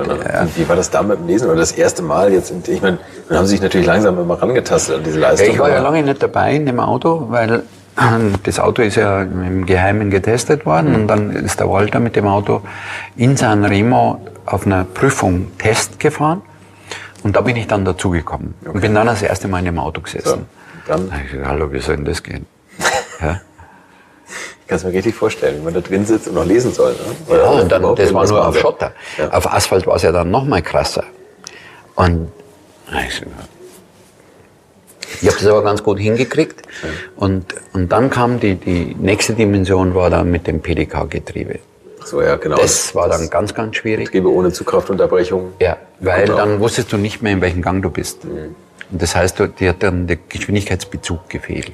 Okay. Ja, also es war- ist mir da eigentlich erst auch bewusst geworden, dass einer, einer der Anhaltspunkte zum Lesen ist, dass du unterbewusst äh, registrierst, in welchem Gang du bist. Ah, okay. Und damit ist klar, welche Geschwindigkeit du fahren kannst. Und bei dem PDK ist das weggefallen. Ja, Dann habe ich gesagt, hallo, wie soll das jetzt gehen? Ja? Da sind wir die Semperit-Rallye gefahren in, in, in Österreich. Und da gab es noch eine Begebenheit, die auch der Wahnsinn war. Und dieses PTK-Getriebe hat natürlich eine ganz andere Geschwindigkeitsdimension zugelassen. Und wir sind da eine Schotterprüfung gefahren, so eine ganz alte Allee mit so ganz dicken Eichen und so. Und äh, da geht's ziemlich zügig durch den Wald durch und mit diesen dicken Bäumen. Und da habe ich gemerkt, ups, das ist aber jetzt extrem schnell. Dann habe ich da mal so rechts rausgeschaut und da war der, das war wie ein brauner Bretterzaun. Also habe ich gewusst, oh, das ist jetzt richtig schnell. Und habe dann einmal geschaut, es gab ja kein Tacho in dem Auto, äh, 8000 Umdrehungen, Ausgedreht, 240 oder was ist das? waren 260 knapp. 60. Alter Schwede. Und äh, dann sag ich zum Walter, sag ich, hast du sie eigentlich noch alle? Wieso? Sag ich, wir sind noch nie so schnell Auto gefahren wie mit dem Ding jetzt da. Okay, sagt er, das war maximal 220, mehr ist das nicht. Sag ich, wette ich alles, sag ich, das war mehr. Und zwar viel mehr. Nein, nein, nie. Und Dinger. Und dann waren, das PDK-Getriebe war eine Entwicklung von Porsche. Und von Porsche waren zwei Ingenieure da, da waren Michelin-Leute dabei und so, und die standen dann im Service. Und dann sind wir da hingefahren und so, und dann sage ich zu dem Porsche-Mann, sage ich, äh, 8000 Umdrehungen mit dem Reifen, was ist denn das Endgeschwindigkeit? Dann hat der so einen kleinen Taschenrechner raus, hat das da eine getippt, sagt er mir, das ist 258. Oh Gott. Dann sagt er, wieso ich das wissen will. Sag ich, ja, weil das sind wir jetzt gefahren. Sagt er, der Michelin-Mann, der hat überhaupt nichts mehr gesagt, der ist nur weiß geworden. Die Prüfung ist dann noch einmal gefahren worden, dann durften wir nur 7000 drehen. Ja. Also, weil der Reifen das nicht ausgehalten hat. Der war so hoch noch durch die Downforce. und- Ja, klar, die, ja. die Zentrifugalkraft, die da auf das Gummi wirkt, ne? das, das ja, unglaublich. Ne? War, war Walter auch schockiert. Ja, Ja, also Schublade ist ja jetzt nicht denken. unglaublich. unglaubliches Auto. Aber das, da gab es natürlich dann leider viele Unfälle. Die Zuschauer, das ist auch noch so ein Thema. Walter hat auch mal erzählt, dass er Reporter mitgenommen hat auf dem Beifahrersitz, die sind bewusstlos geworden beim Durchbeschleunigen. Ja, und beim, beim Bremsen vor allen Dingen. Beim Bremsen, genau. Beim Bremsen, da ist der Kopf nach ist- vorne geklappt, nicht nur Ja. durchs Bremsen, sondern dann einfach geht's Blut aus dem Kopf und dann, das ist wie wenn du im, im, im, im Fighter, also im, im äh, Kampfflieger bist. da muss man immer so schwer atmen und Ja, pumpen, dass dass ja. das Blut im Kopf läuft. Ne? Und, äh, aber die, die Unfälle waren natürlich mit Ansage. Ja. Also wir haben Die uns Zuschauer ja hatten keine Chance mehr wegzulaufen. Die sind ja immer, muss man vielleicht auch noch mal erklären für Leute, die die Bilder nicht vor Augen haben, die sind immer auf, den, auf die Straße gegangen, haben Fotos gemacht, bis die Autos auf sie zugelaufen sind, äh, Und sind dann wieder und sind dann auseinandergeströmt. Ja, ja. Was eigentlich irre ist, wenn man das sieht. Es gibt Ja. Aufnahmen bei YouTube in Portugal, glaube ich, mit dem Audi. Das, wenn man Lust hat, das zu googeln, wir können das auch gerne verlinken. Das ist unvorstellbar, wie man einfach nur durch eine, durch eine Zuschauerwand fährt Ja. und natürlich genau wissen muss, wie die Straße jetzt weiter verläuft, durch den Aufschrieb. Aber dass das so lange eigentlich gut gegangen ist, war schon ein Wunder. Und dann kamen aber diese Autos, die beschleunigt haben, das ist alles zu spät. Ja, wobei die, die Top-Leute hatten eigentlich mit Zuschauern keine Unfälle. Das große Problem war so die zweite Die Riege, ja. die sich mit viel Geld solche Autos gemietet haben Mhm. von, von Werksteams. Äh, und dann kam es eben da zu dem Mega-GAU da in Portugal, auch der Santos, zweiter Mann. Der ist vorher noch nie mit dem Auto gefahren. Die haben das Auto gebracht, der ist da einmal um den Block gefahren und ist dann die Rallye gefahren. Und verliert das Auto in, ein, in einer Welle und versetzt in die Zuschauer rein. Die haben überhaupt keine Chance nicht gehabt. 31 Zuschauer getroffen, ne? drei Tote. Ja. Und, und zig Schwerverletzte. Und, und dann ist es natürlich zum Eklat gekommen, weil der Veranstalter wollte, dass wir da, das war eine Prüfung, die ist dreimal gefahren worden. Das waren drei Prüfungen hintereinander, das war wie so ein großer Kreis. Und dann war, nach der ersten Runde war Pause und dann bist du das nochmal gefahren, wieder Pause und dann noch einmal. Und da waren im Wald drin gestanden, was weiß ich, 350.000 Zuschauer. Ja. Und äh, die wollten also die Rallye da nicht abbrechen und wollten uns also zwingen, dass wir da, wo die Toten waren und so, dass wir da wieder vorbeifahren. Ja. Und dann war eigentlich schnell klar unter allen Fahrern, dass man das nicht macht. Und, ähm, und das war das einzige Mal, wo ich das auch erlebt habe, ähm, dass alle Fahrer, also da gab es ja A- und B-Kategorie-Fahrer, dass die zusammengestanden haben und gesagt haben, das machen wir nicht. Also unser Und Vorschlag war, keiner ausgeschert. keiner ausgeschert. Äh, unser Vorschlag war, wir fahren äh, im Parc Fermé und Restart war abends um 10 Uhr, ursprünglich so auch geplant. Und wir starten um abends um 10 um dann die, die Rallye fortzusetzen. Und der Veranstalter hat das nicht akzeptiert. Und dann haben wir alle gesagt, okay, dann hören wir auf. Und äh, dann gibt es auch eine Geschichte jetzt, ich habe das auch nicht gewusst gehabt. Ähm, der Teuwonen, wie der bei Lancia diesen S4 gefahren ist und in Korsika dann tödlich verunglückt ist, der hatte, der Fiore hatte aufgrund dieses Vorkommnisses in Portugal die Fahrerverträge geändert. Und äh, also strikte Weisungsbefugnis und, und, und. Und wenn aus irgendeinem Grunde äh, nicht gefahren wird, verliert man die komplette Jahresgage. Das war okay.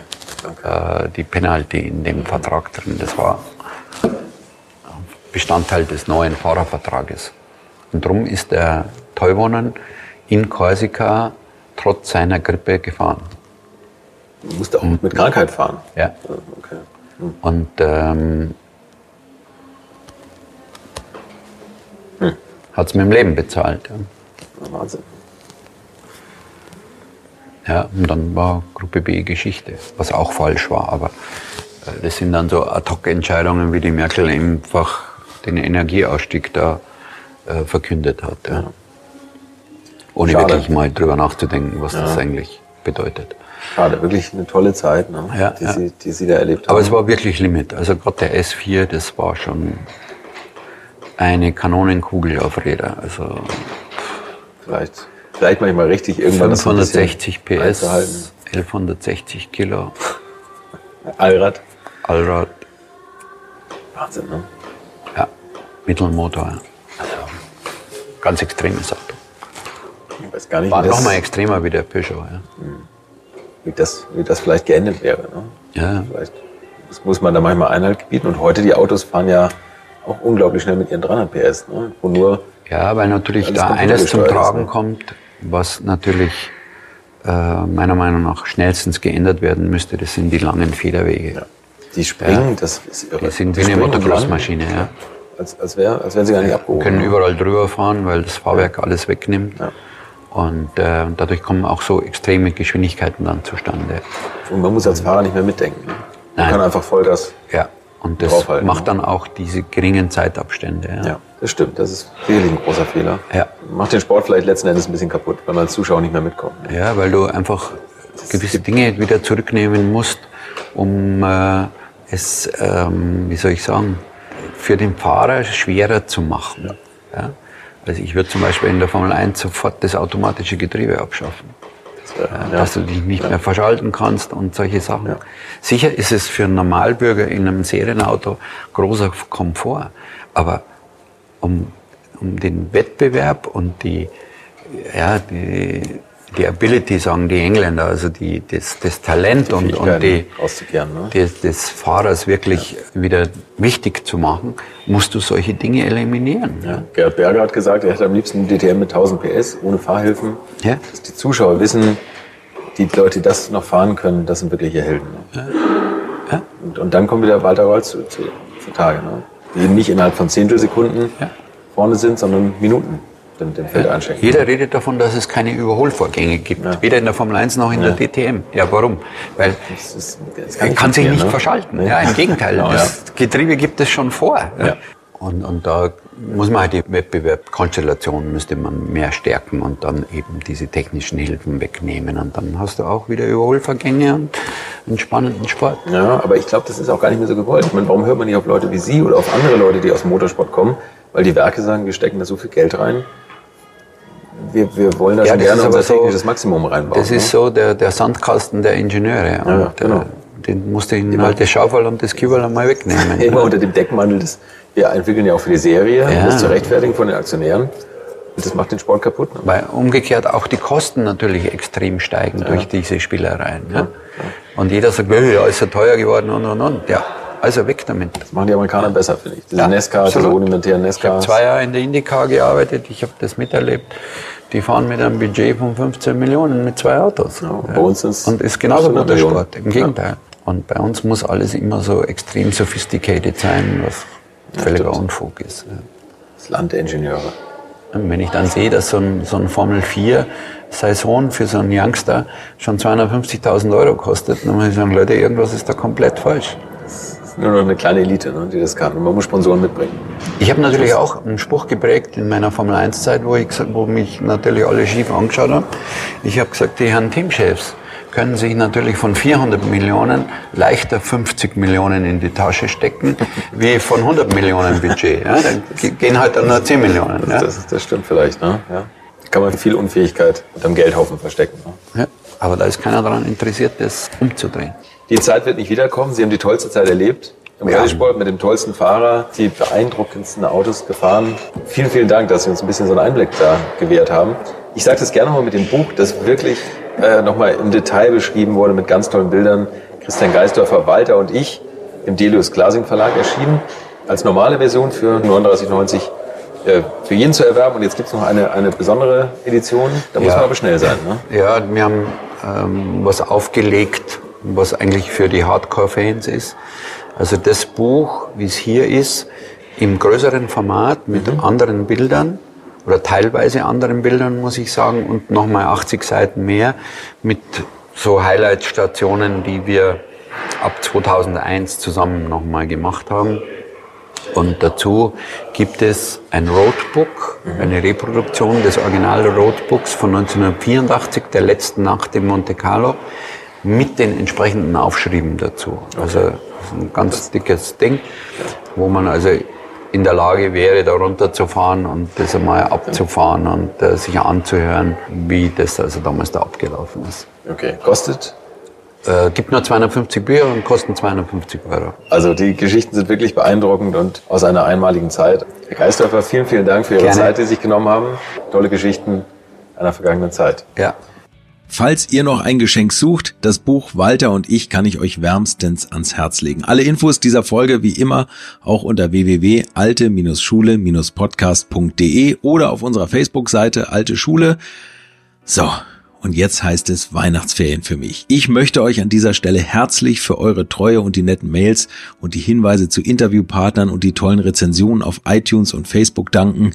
Ihr sorgt dafür, dass ich einen Riesenspaß an der Veröffentlichung dieser Interviews habe und 2020 geht's natürlich weiter. Dann mit großen Namen wie Striezel Stuck, Harald Groß, Peter Sauber, Jochen Maas, Altfried Heger, Hans Heyer und vielen, vielen mehr. Freut euch drauf, empfiehlt uns weiter, hört unter Weihnachtsbaum nochmal die alten Folgen euch schöne Festtage, einen guten Rutsch und alles Gute fürs kommende Jahr.